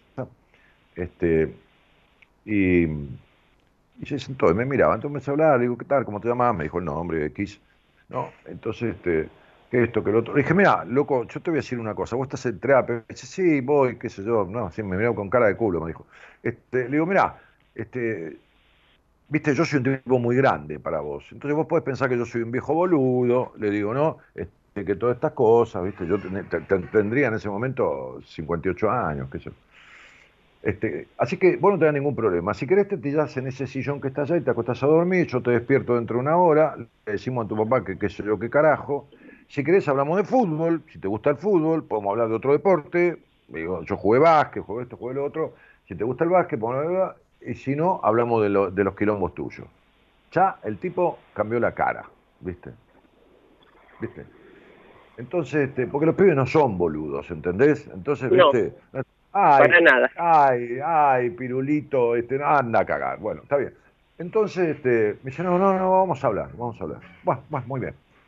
Digo, resulta que a vos te pasa que esto, que lo otro. Y entonces empecé a preguntar. Digo, che, ¿te gusta alguna mina del colegio? Porque yo cuando tenía tu edad me gustaba una piba del colegio. Y la verdad a mí me daba una vergüenza de la puta madre. Viste, la veía y me ponía colorado. Era a mí me pasa lo mismo. Claro, yo me fui asociando a sus quilombos. La verdad te digo, no me pasaba eso. Me, gustaba una maestra a mí, pero me, daba, me ponía colorado, porque la maestra me sentaba en la rodilla a veces, y yo me ponía colorado porque la mina me gustaba. Ahora, lo que pasa es que yo tenía 7 años y ella tenía 19, 20, ¿viste? Entonces, este, yo le decía a mi mamá, me gusta Estela, me gusta, ¿qué Estela? Y me gusta Estela, la, señorita Estela. Mi hija, mirá, me dice, este pibe está loco. Bueno, entonces, este, sí, me dice, a mí me da cosas, que esto y que lo otro, viste, que a mí no me pasaba, pero yo, claro, el pibe ya tenía, por, lo que me habían contado, tenía que tener afectaciones vinculares y todas estas cosas, porque lógicamente. Entonces yo lo llevaba conversando, eh, viste, hablando de cualquier cosa, lo paseaba por las conversaciones y en un momento le digo, che, Pirulo, le digo, este, este, ¿cuánto tiempo dormiste con tus padres? De una, de una, viste, así de una. Sí, sí, sí, sí, se lo tiraste crudamente. como hace Messi, te la manda al ángulo, viste. Y me dice, hasta hace poquito. Entonces el pibe, que tenía 12 años recién cumplidos, o, estaba por cumplir, dijo, mira, flaco, te voy a explicar. Te voy a explicar porque yo veo que no sos ningún boludo. Le dije, viste, entonces yo te voy a explicar. Resulta que la comida tiene que ver con la sexualidad. Hay, hay algunas cosas que se llaman anorexia y bulimia, que yo te voy a explicar lo que son, ¿no? que es cuando, que generalmente se da en las minas, le digo, más que, más que en los tipos, Digo, este, y que tienen que ver con la sexualidad. ¿Por qué? Por dar cosas. Él me escuchaba atentamente. Aparte, yo había visto su numerología, el tipo era agudo intelectualmente. ¿Entendés? Yo, había visto Su, su, capacidad natural. ¿no? Entonces le expliqué el desarrollo del niño, ¿no? Hace, pasa esto, lo otro. Entonces la comida está relacionada con esto, porque vos dormís, ¿dónde? No en el medio, del lado de tu mamá. Sí, me dijo.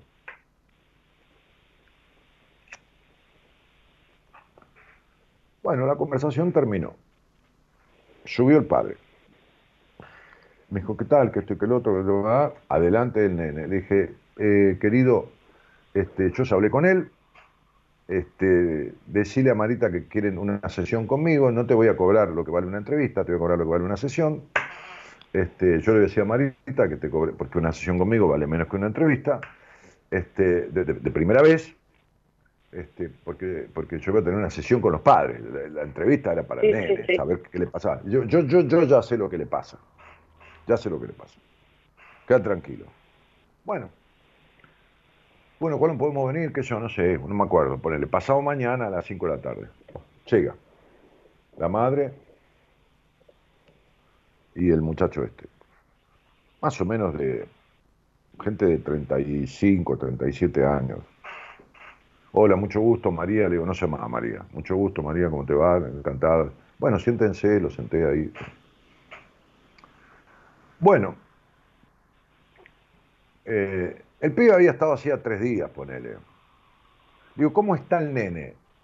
Entonces me dice, eh, fue que me dijo el padre, creo que la madre, me dice, dio una señal diferente, porque desde que estuvo con usted, me dice, le digo, tratame de vos, nena, le dije.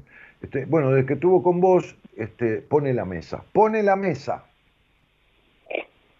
El tipo no, no, ponía la mesa ni nada, ni tampoco tiene por qué, pero el tipo se le ocurrió poner la mesa. Le digo, ¿comió tu comida? No. Ok. dice, ¿pero qué le pasa? No, ¿qué le pasa a ustedes dos? Le dije. Mirá, yo he atendido muchas minas en mi vida, le dije, muchas, muchísimas. También muchos, muchos tipos. Le digo, este, pero hay mujeres que tienen vocación de madre, no de esposa. Y está muy bien. Está muy bien. Tienen vocación de madre, no de esposa. Entonces, se unen a un tipo, se casan, qué sé yo, y tienen un hijo y no quieren coger más, que es tu caso. Entonces meten al hijo en la cama para no coger con el marido. Eso es lo que te pasa a vos, María, le dije. Y lo que te pasa a vos, flaco, que tenés los huevos tan chiquititos como dos aceitunas, que no tenés las pelotas de decirle a tu mujer, y, sos, y tu mujer no duerme con un hijo, duerme con dos. ¿Entendiste? Entonces, vayan viendo qué le pasa al chico, si necesitan a alguien, yo tengo la mejor persona de lo que yo conozco del mundo, de lo que no de mi mundo, tengo a la mejor persona, justamente yo, mi mujer y yo cenamos con un matrimonio que me agradecían infinitamente haberle presentado a una persona, una especialista en, la infancia, que es un amor, que es amiga mía de los 15 años, que es un amor, que es una, capa total, este, con, grado, posgrado, especialización, docencia universitaria, todo en el tema de los pibes, que ciertos casos yo se los mando a ella. Si la quieren, me llaman por teléfono y listo. Si no, no tengo otra cosa que decirles. Páguenme y váyanse. Duró 20 minutos la conversación. Sí, sí. ¿Entendiste? Bueno, todo esto era porque el pibe dormía con la madre y con el padre. Por supuesto, yo creo, yo siempre, yo lo tengo fehacientemente que es así, que cuando una dos dos personas no quieren tener sexo, meten a otro en la cama para para que sea más fácil. es así. Eh, y no, sí, y no sí, hablamos no solo de un niño, hablamos hasta de un adulto. Y yo cuando lo tengo una- como cuando una mujer- pensamiento. cuando una, cuando una mujer o cuando un hombre, pero sobre todo cuando una mujer, porque los chicos se suelen quedar con la madre, se suelen quedar con la madre. No es caso. Tuve un tipo que se quedó Sí, con sí. los cuatro hijos.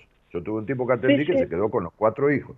Pero cuando una mujer tiene esa cosa de, de- y mete al, al hijo en la cama, es porque ella es más nena y más necesitada de cariño. El problema es el siguiente, es cuando la madre, llegado un momento de la vida del niño, necesita más del niño que el niño de la madre. ¿Se entiende lo que estoy diciendo? Sí, sí, sí, por Necesita más, porque absorbe del niño la ternura que no tuvo en la infancia. El niño es una fuente de ternura, me cago en Sí. Zeus y en todos los dioses del Olimpo que no saben un carajo de esto, la gente que se dedica a esto. Entonces se mete al nene en la cama. El nene después tiene eyaculación precoz, de confianza de todas las mujeres, no puede eyacular. Tiene, este, el otro día me decía uno, tengo, que, como mierda era, este, este, esto que sale, en- no, un afta, no, un, un herpes. Este, que me impide tener relaciones. ¿Y cómo te lo va a impedir? Le digo, ¿cómo no te va a impedir tener relaciones sexuales si vos no te podés unir a ninguna mujer? Eh, que esto, que lo otro. Ah, El otro día tuve un- una, una, una charla con alguien al aire que después me vio en privado. Entonces en privado le dije, este, ¿vos tenés eyaculación precoz, falta de erección o, o- o encima te cuesta eyacular dentro de una mujer? Y me dijo, sos, sos animal para decir las cosas. Le digo, mira, flaco, no, me lo dijo bien, respetuosamente. Le dije, yo digo las cosas como se me cantan las pelotas. ¿Qué tenés de estas tres cosas? Me dijo, las tres. Las tres. Pero él no me decía, claro, me di cuenta, me decía, no me decía que yo era animal por lo que le había dicho, que era animal No, porque lo que era- había descubierto, lo que había Claro. descubierto, ¿entendés? Ese, ese era el problema, que vos le sacaste la ficha. Claro, pero me resulta muy fácil. Pero hijo de puta, decímelo, le decía yo, ¿viste? Porque hablando con tipo, uno habla como, como hablo con mis amigos, ¿viste? Es una Sí, conversación sí, de café. Hablan más con un Más, hombre que más, a- más allá, a mí, a mí no me molesta la terminología para nada, No, porque no, no, me parece más bien, sano, me parece más sana la confianza porque es más fácil para abrirse también la confianza. Ah, pero Y- claro, sí, sí, claro, claro. Por eso, yo te Seguro, digo, yo seguro. quisiera Ahora, en este ahora, momento, Olvídate, olvida- olvídate que yo tuve muchos problemas por todo esto, ¿eh? por supuesto, como que- los tenemos que problemas todos. que no problemas que no hago público, pero tuve muchos problemas, ¿eh? O sea, Sí, muchos, ¿eh? Sí, muchos. sí, Porque no. vos imaginate que yo le digo a una mina, este, vos te tocás, y, pero alguna vez te tocaste frente a... Y yo no soy un pajero baboso. Mira, las No. personas y sobre todo las mujeres se dan cuenta cuando un tipo es un baboso, ¿viste? Un pajero, qué sé yo. Se dan cuenta, ¿viste? Bien, Sí, bien, no, sí, es- no no no no lo mío. No es, no lo mío, yo, ¿entendés? O sea, me importa un carajo. Yo, yo va una mina que tiene buen cuerpo, buen culo, y le digo a mi mujer, mira qué lindo culo tiene esa mina. O, o, o, o- o le digo, mirá, la, la, la- mirá ese, ese, ese chabón, la facha que tiene, ¿me entendés? Dice, sí, la verdad que tiene una pinta bárbara. O, o- o mi mujer me dice, mirá las piernas de esa mina, mirá las piernas que tiene, esas son las piernas que... Entonces vamos Bueno. por la calle y yo le digo, Che, esas son las piernas que a vos te van, que te gustan, las piernas de- que, que como. No, no son esas, no puedes entender. Ya te, voy a, ya te voy a mostrar otra. ¿Y cuál es el problema? ¿Me entendés? ¿Cuál es el problema? Yo soy entonces una, mujer que mujer, cosifico hombres, porque los miro. ¿Alguna, alguna, ¿Alguna vez vos te tocaste frente a un espejo? No, nunca. Digo, bueno, cuando una niña vive en un hogar donde nadie le habla mal del sexo, ni bien del sexo, nada, neutral, digamos, porque no hay hogar perfecto, pero hay hogares donde no hay esta temática Sí, sí. tan de mierda. Digo, cuando va despertando, cuando va despertando su, su sexualidad y sus formitas del cuerpo, de, de- de una actitud amorosa, se mete en el baño a bañarse y tarda 70 horas. La madre dice, ¿qué estás haciendo dentro del baño? Me estoy bañando, mamá, no me joda. Pero la tipa se está mirando al espejo y se erotiza con ella misma, porque con las formas que va teniendo su cuerpo, su cadera va tomando forma. Sí. Estoy hablando de una puber, pero es algo sano, sí. se puede hablar de eso, no tiene nada de malo, ¿entendés? Entonces yo hablo con Bueno. una mujer y le pregunto, ¿por qué no estás aceptando tu cuerpo? Porque como no te podés mirar en un espejo claramente, porque definitivamente tus ojos son como los ojos de tu madre que te castró o de tu padre, y entonces Bueno, le explico, le explico, le explico para desarmar estos quilombos, ¿entendés? Hoy le decía a una paciente, bueno, flaca, te quedaste bisexual, ¿qué vas a hacer? No tuviste modelo claro ni de mujer, madre, hembra, ni de padre, hombre, macho, y, tuviste desdibujado las dos cosas, y tenés una tendencia bisexual. Bueno, qué suerte, hermana, yo no tengo esa suerte. Entonces, deja de tener culpa. Entonces, y, está bien, se puede hablar de esto.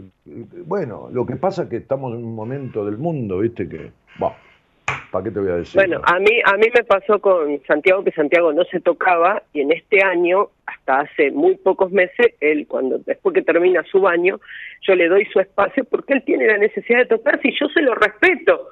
Llega un momento que digo, bueno, vamos a vestirse, vamos a vestirse, y me dice, bueno, dale, ya está. O hay veces que te dice, no, todavía no me quiero vestir, listo, bueno, yo sigo haciendo mis cosas, pero yo soy consciente de lo que está haciendo y no me molesta que lo haga, porque es su sanidad mental también hacerlo.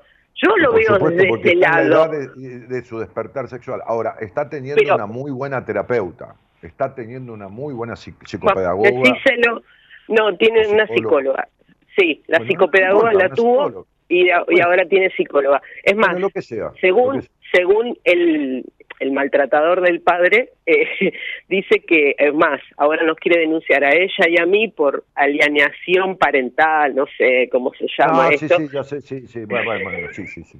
Sí, sí, Entonces, viste, le di, porque él dice que el sistema de juegos que ella mantiene con él no, no funciona, no está no está, por ninguna academia está registrado que funcione, que el chico tiene que hablar. Sí, no, lo que funciona es mirar película pornográfica con el hijo adelante, eso funciona bárbaro. Sí, sí, sí. Ahí, viste. Pero cuando vos sos un tarado mental, lamentablemente hay cosas que no podés ver. Cuando te has consumido por, por todos los tóxicos que tiene en el cerebro, lamentablemente que está muy quemado ya, entonces obviamente no vas a entender. Por eso yo, la psicóloga de mi no hijo... entiende, pero sí, lo único que entiende es de hacer daño y romper las pelotas, eso lo entiende. ¿eh? Sí, la verdad sí, eso, eso es lo que realmente, y te digo que lo sufro en carne viva porque... El psicópata tiene una frase que es terrible, no podrás dejarme pero olvidarme jamás, así que se mete, rompe los huevos, te invade, trata de joder. Por eso, por eso, le pongo le, le, pongo perimetral y estoy denunciando todo el tiempo rompimiento de perimetral en el expediente porque realmente le tenés que poner límite, porque es una persona que no tiene límites. Entonces, yo lo que cuido... tiene límites pero por eso tengo, tengo esa herramienta, tengo esa herramienta que es eh, la, restricción, entonces la uso porque realmente eh, la, la, la, necesito en este momento. Entonces, pero bueno, yo yo estoy haciendo todo el trabajo para que Santiago salga adelante. Declararlo, declararlo insano y que te que no pueda ver ese chico nunca más. ¿Qué vas a hacer? No, es que yo al estar en tratamiento con la justicia, ya Santiago pasó por un gabinete interdisciplinario del tribunal donde él fehacientemente dijo que él no lo quiere ver. Entonces, con esa situación... Los jueces le dan mucha bola a la opinión de los chicos, ¿eh? Los jueces le dan mucha bola a la opinión de los chicos. Sí, el nene todavía, como no me salen los alimentos, porque realmente hace desde agosto que estoy peleando por los alimentos, que no me salen.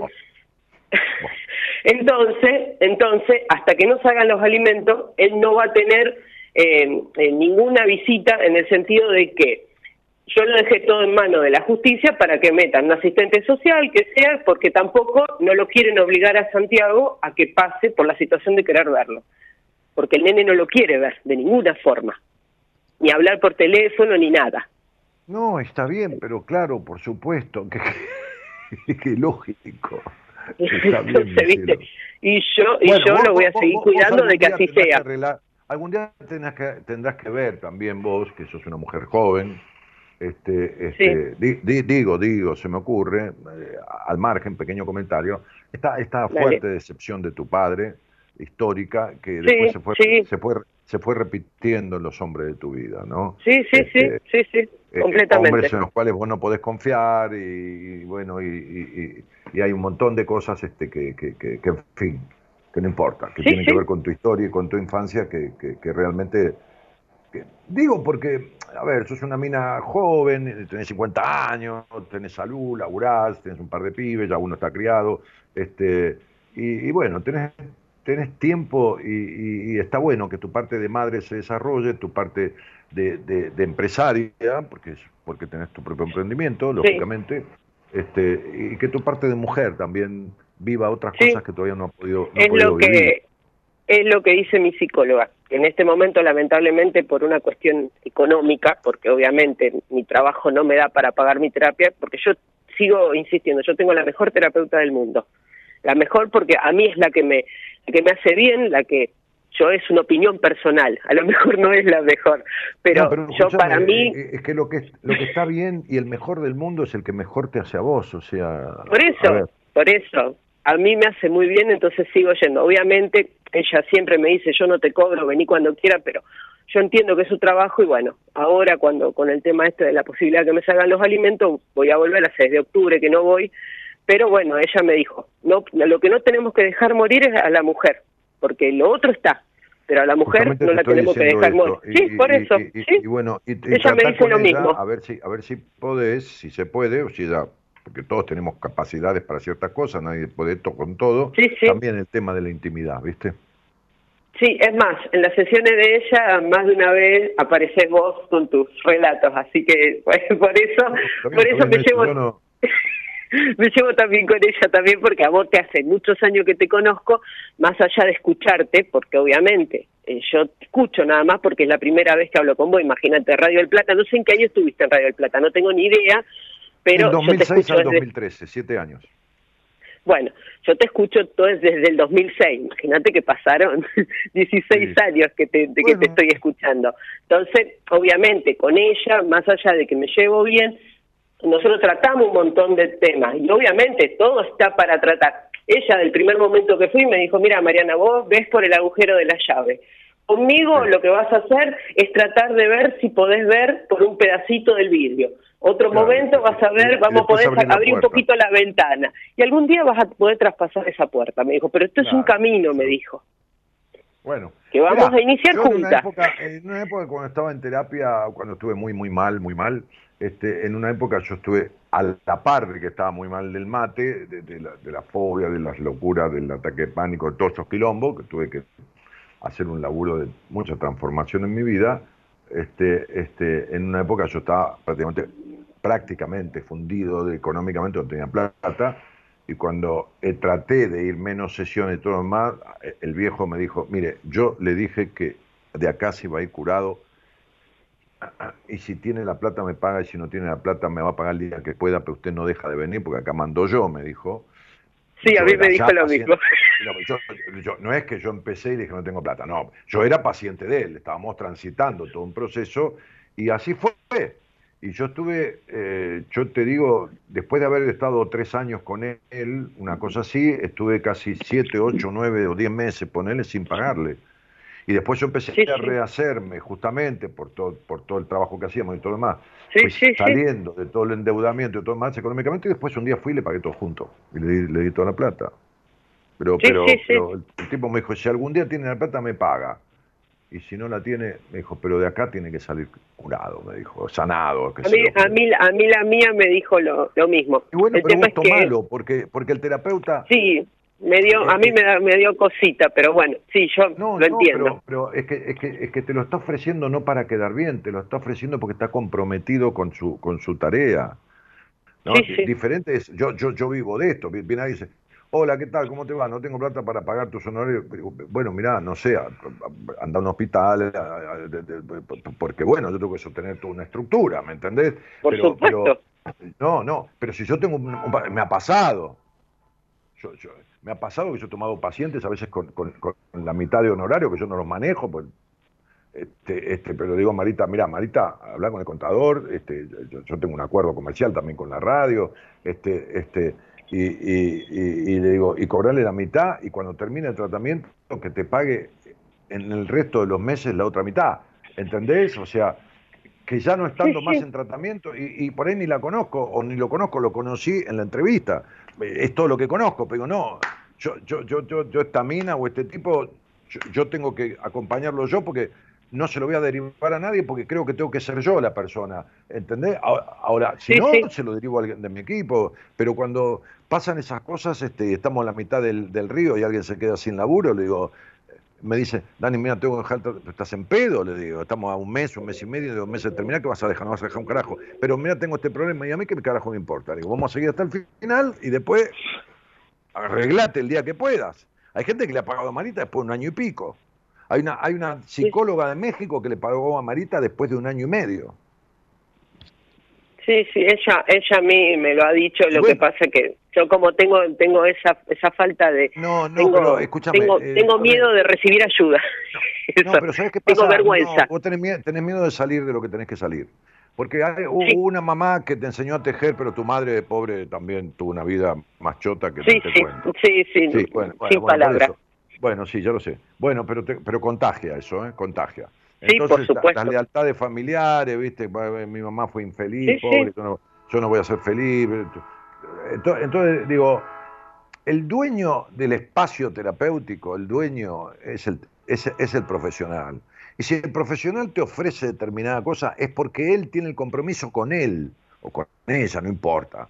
Este, este, es el compromiso que uno toma con uno, no es beneficencia ni nada que se le parezca. ¿Entendés? Sí, sí, de que sí. ese paciente lo quiere para uno.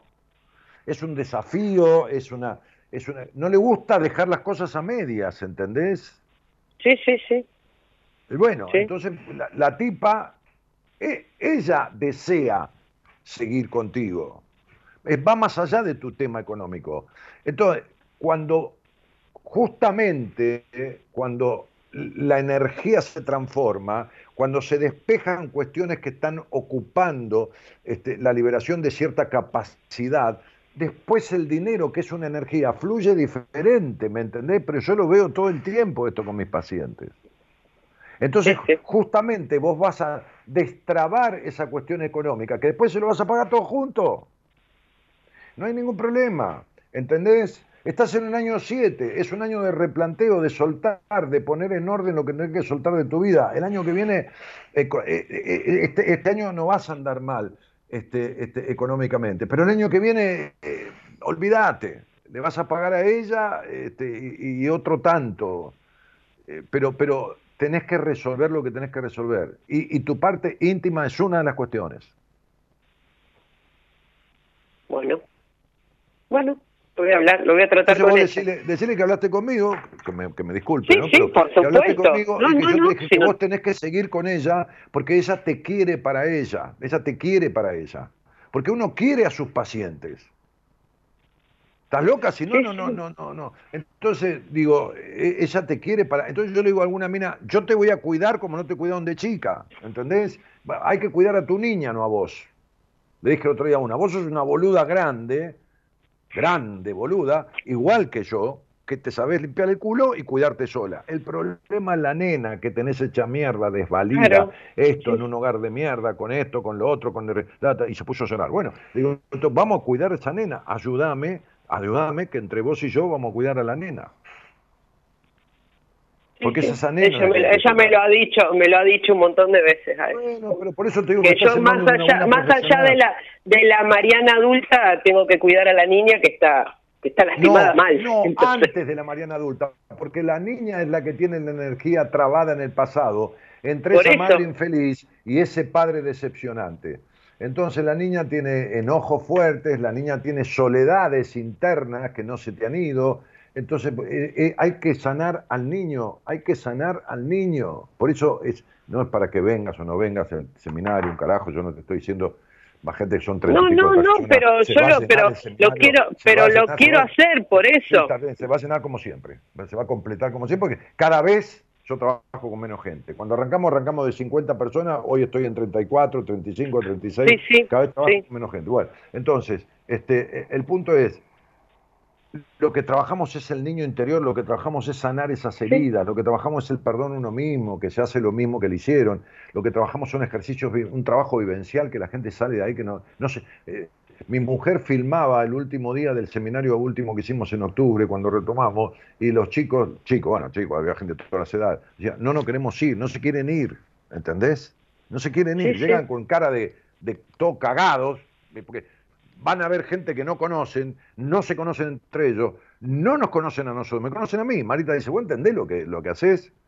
Me dice, ¿entendés que ahora va a venir una persona de, de- de- Perú, viene otra de, España, y que está viniendo alguien de Uruguay? La gente viene, se cruza eh, ¿no? Este, este, este, el otro día una, psicóloga de Colombia me dijo, yo quiero ir. Bueno, este, y, la gente ni sabe dónde mierda viene, me dice Marita. ¿Dónde carajo va? agarramos un micro, lo llevamos y, se meten ahí, no saben. Y va. Entonces vos generás una confianza a la gente. Digo, ese es mi mayor capital. Ese es mi mayor capital. la confianza. La confianza, por supuesto. claro, bueno, bueno. Entonces, digo, esta terapeuta confía en su capacidad y confía en tu capacidad de salir de eso. Por eso no quiere dejarte. Porque es un trabajo hecho a medias y la tipa tiene amor propio. Sí. ¿Entendés? Mañana, mañana la voy a llamar. La verdad, la voy a llamar mañana. Llamala y decirle, si querés grabar la conversación esta, tomala, recortar y, y mandásela. Eh, Mariana, te mando un beso grande. Te mando un beso grande. Beso. Chao, hasta luego. Chao, querida, chao.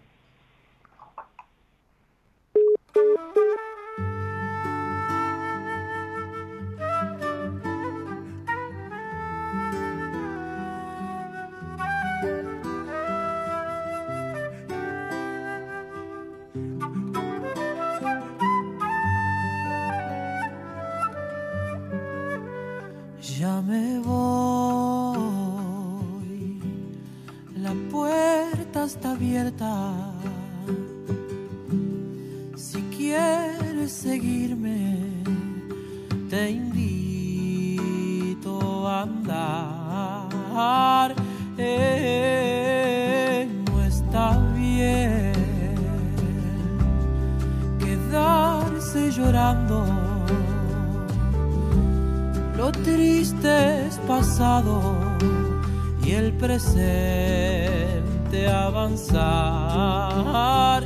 Eh, avanzar como se pueda, eligiendo la manera, la marea baja y sube, somos náufragos de arena, avanzar no es piso tierno que vivimos, avanzar otra cosa que vivir y avanzar. Y avanzar. Y creer que a pesar de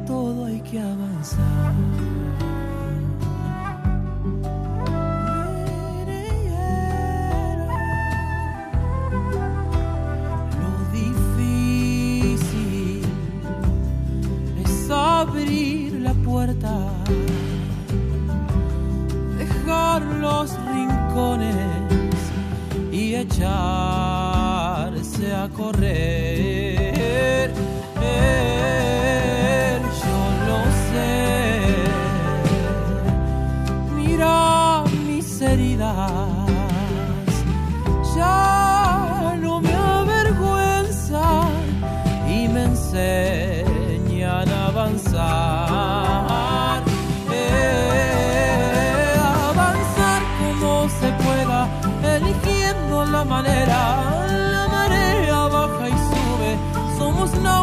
De arena.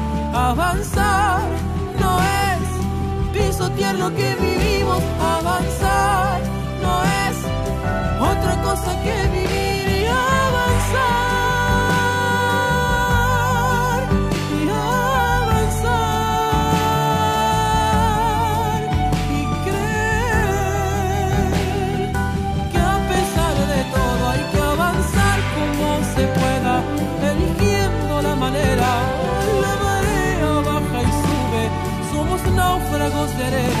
Avanzar. No es pisotear lo que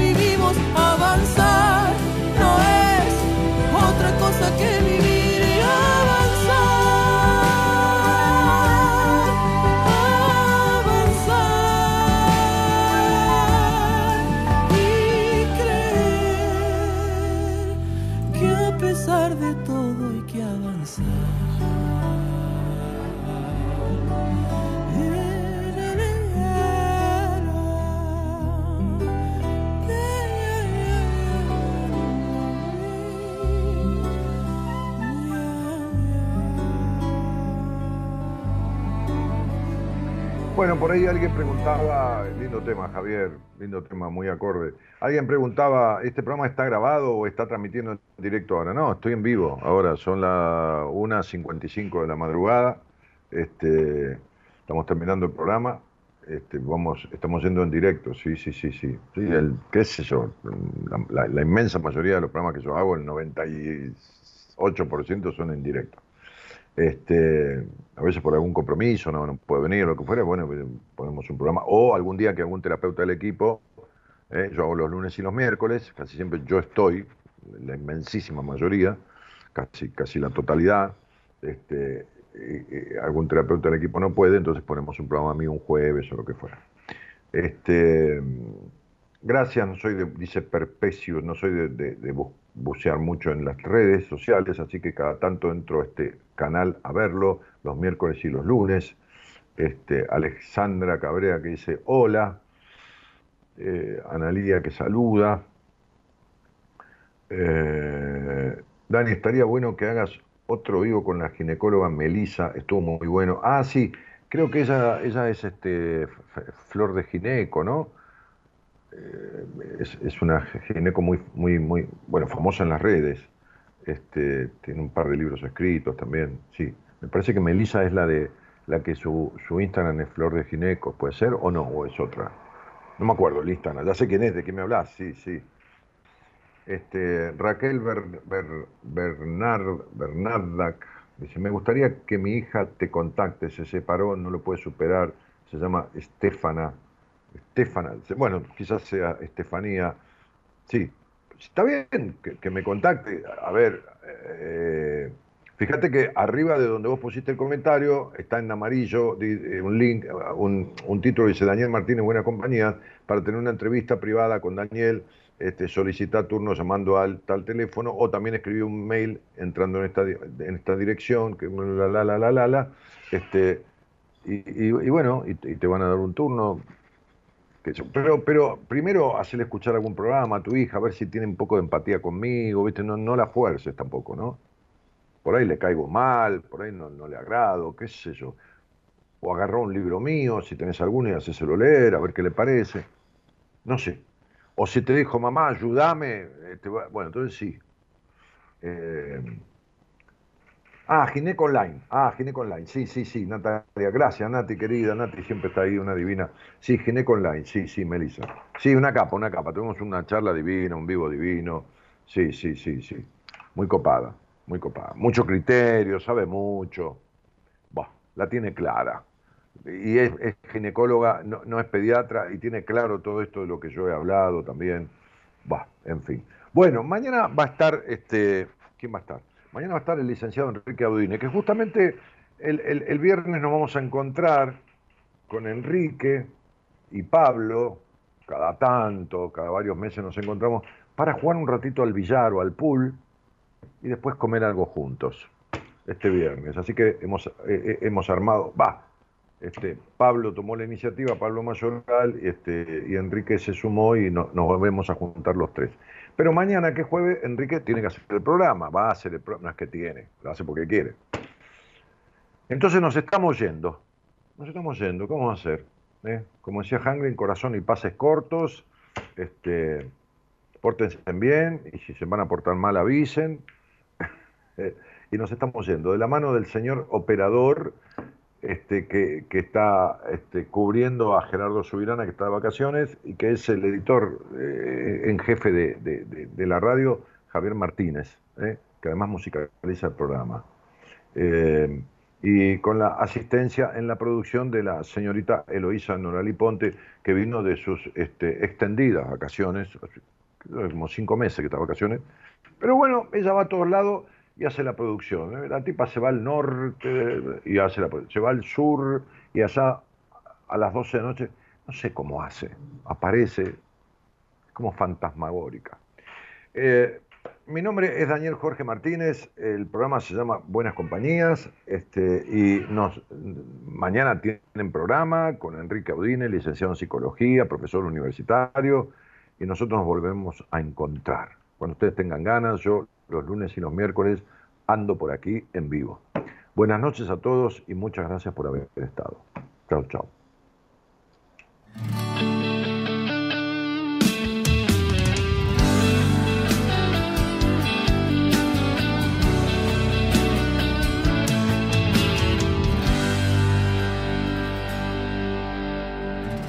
Empezaron los años a dejar su marca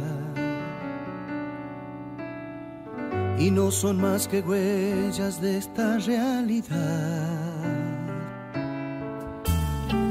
Y poco a poco cambia de color mi alma y hasta me sobra a veces la serenidad. Empezaron los años a quitarme culpas y voy detrás de toda la felicidad. Estoy jugando el juego de mi propia vida, donde la apuesta es perder para ganar.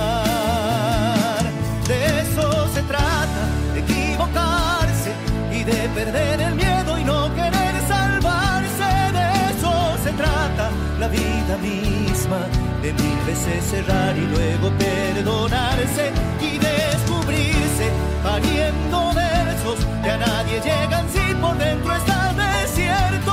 Poner la cara, creerse muerto para nacer de nuevo.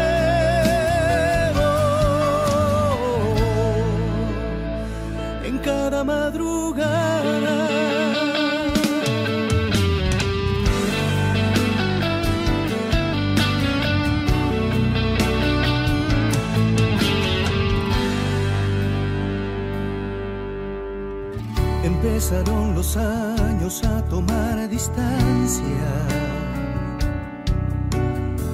entre el alma y la piel, esta piel que se irá. Mientras el tiempo pasa, uno se vuelve simple y mira la belleza aún en la oscuridad. De eso se trata, de equivocarse y de perder el miedo y no querer salvarse. De eso se trata la vida misma, de mil veces cerrar y luego perdonarse y descubrirse pariendo versos que a nadie llegan si por dentro está desierto. Poner la cara, creerse muerto para nacer de nuevo.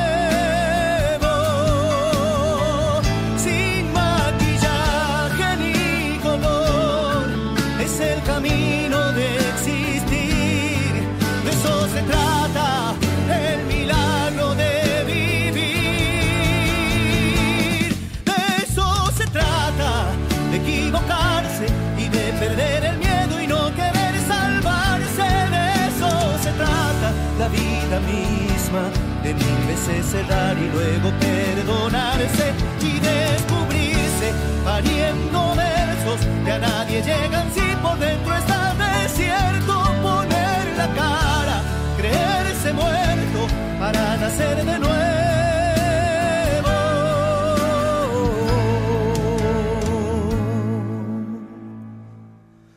En cada madrugada.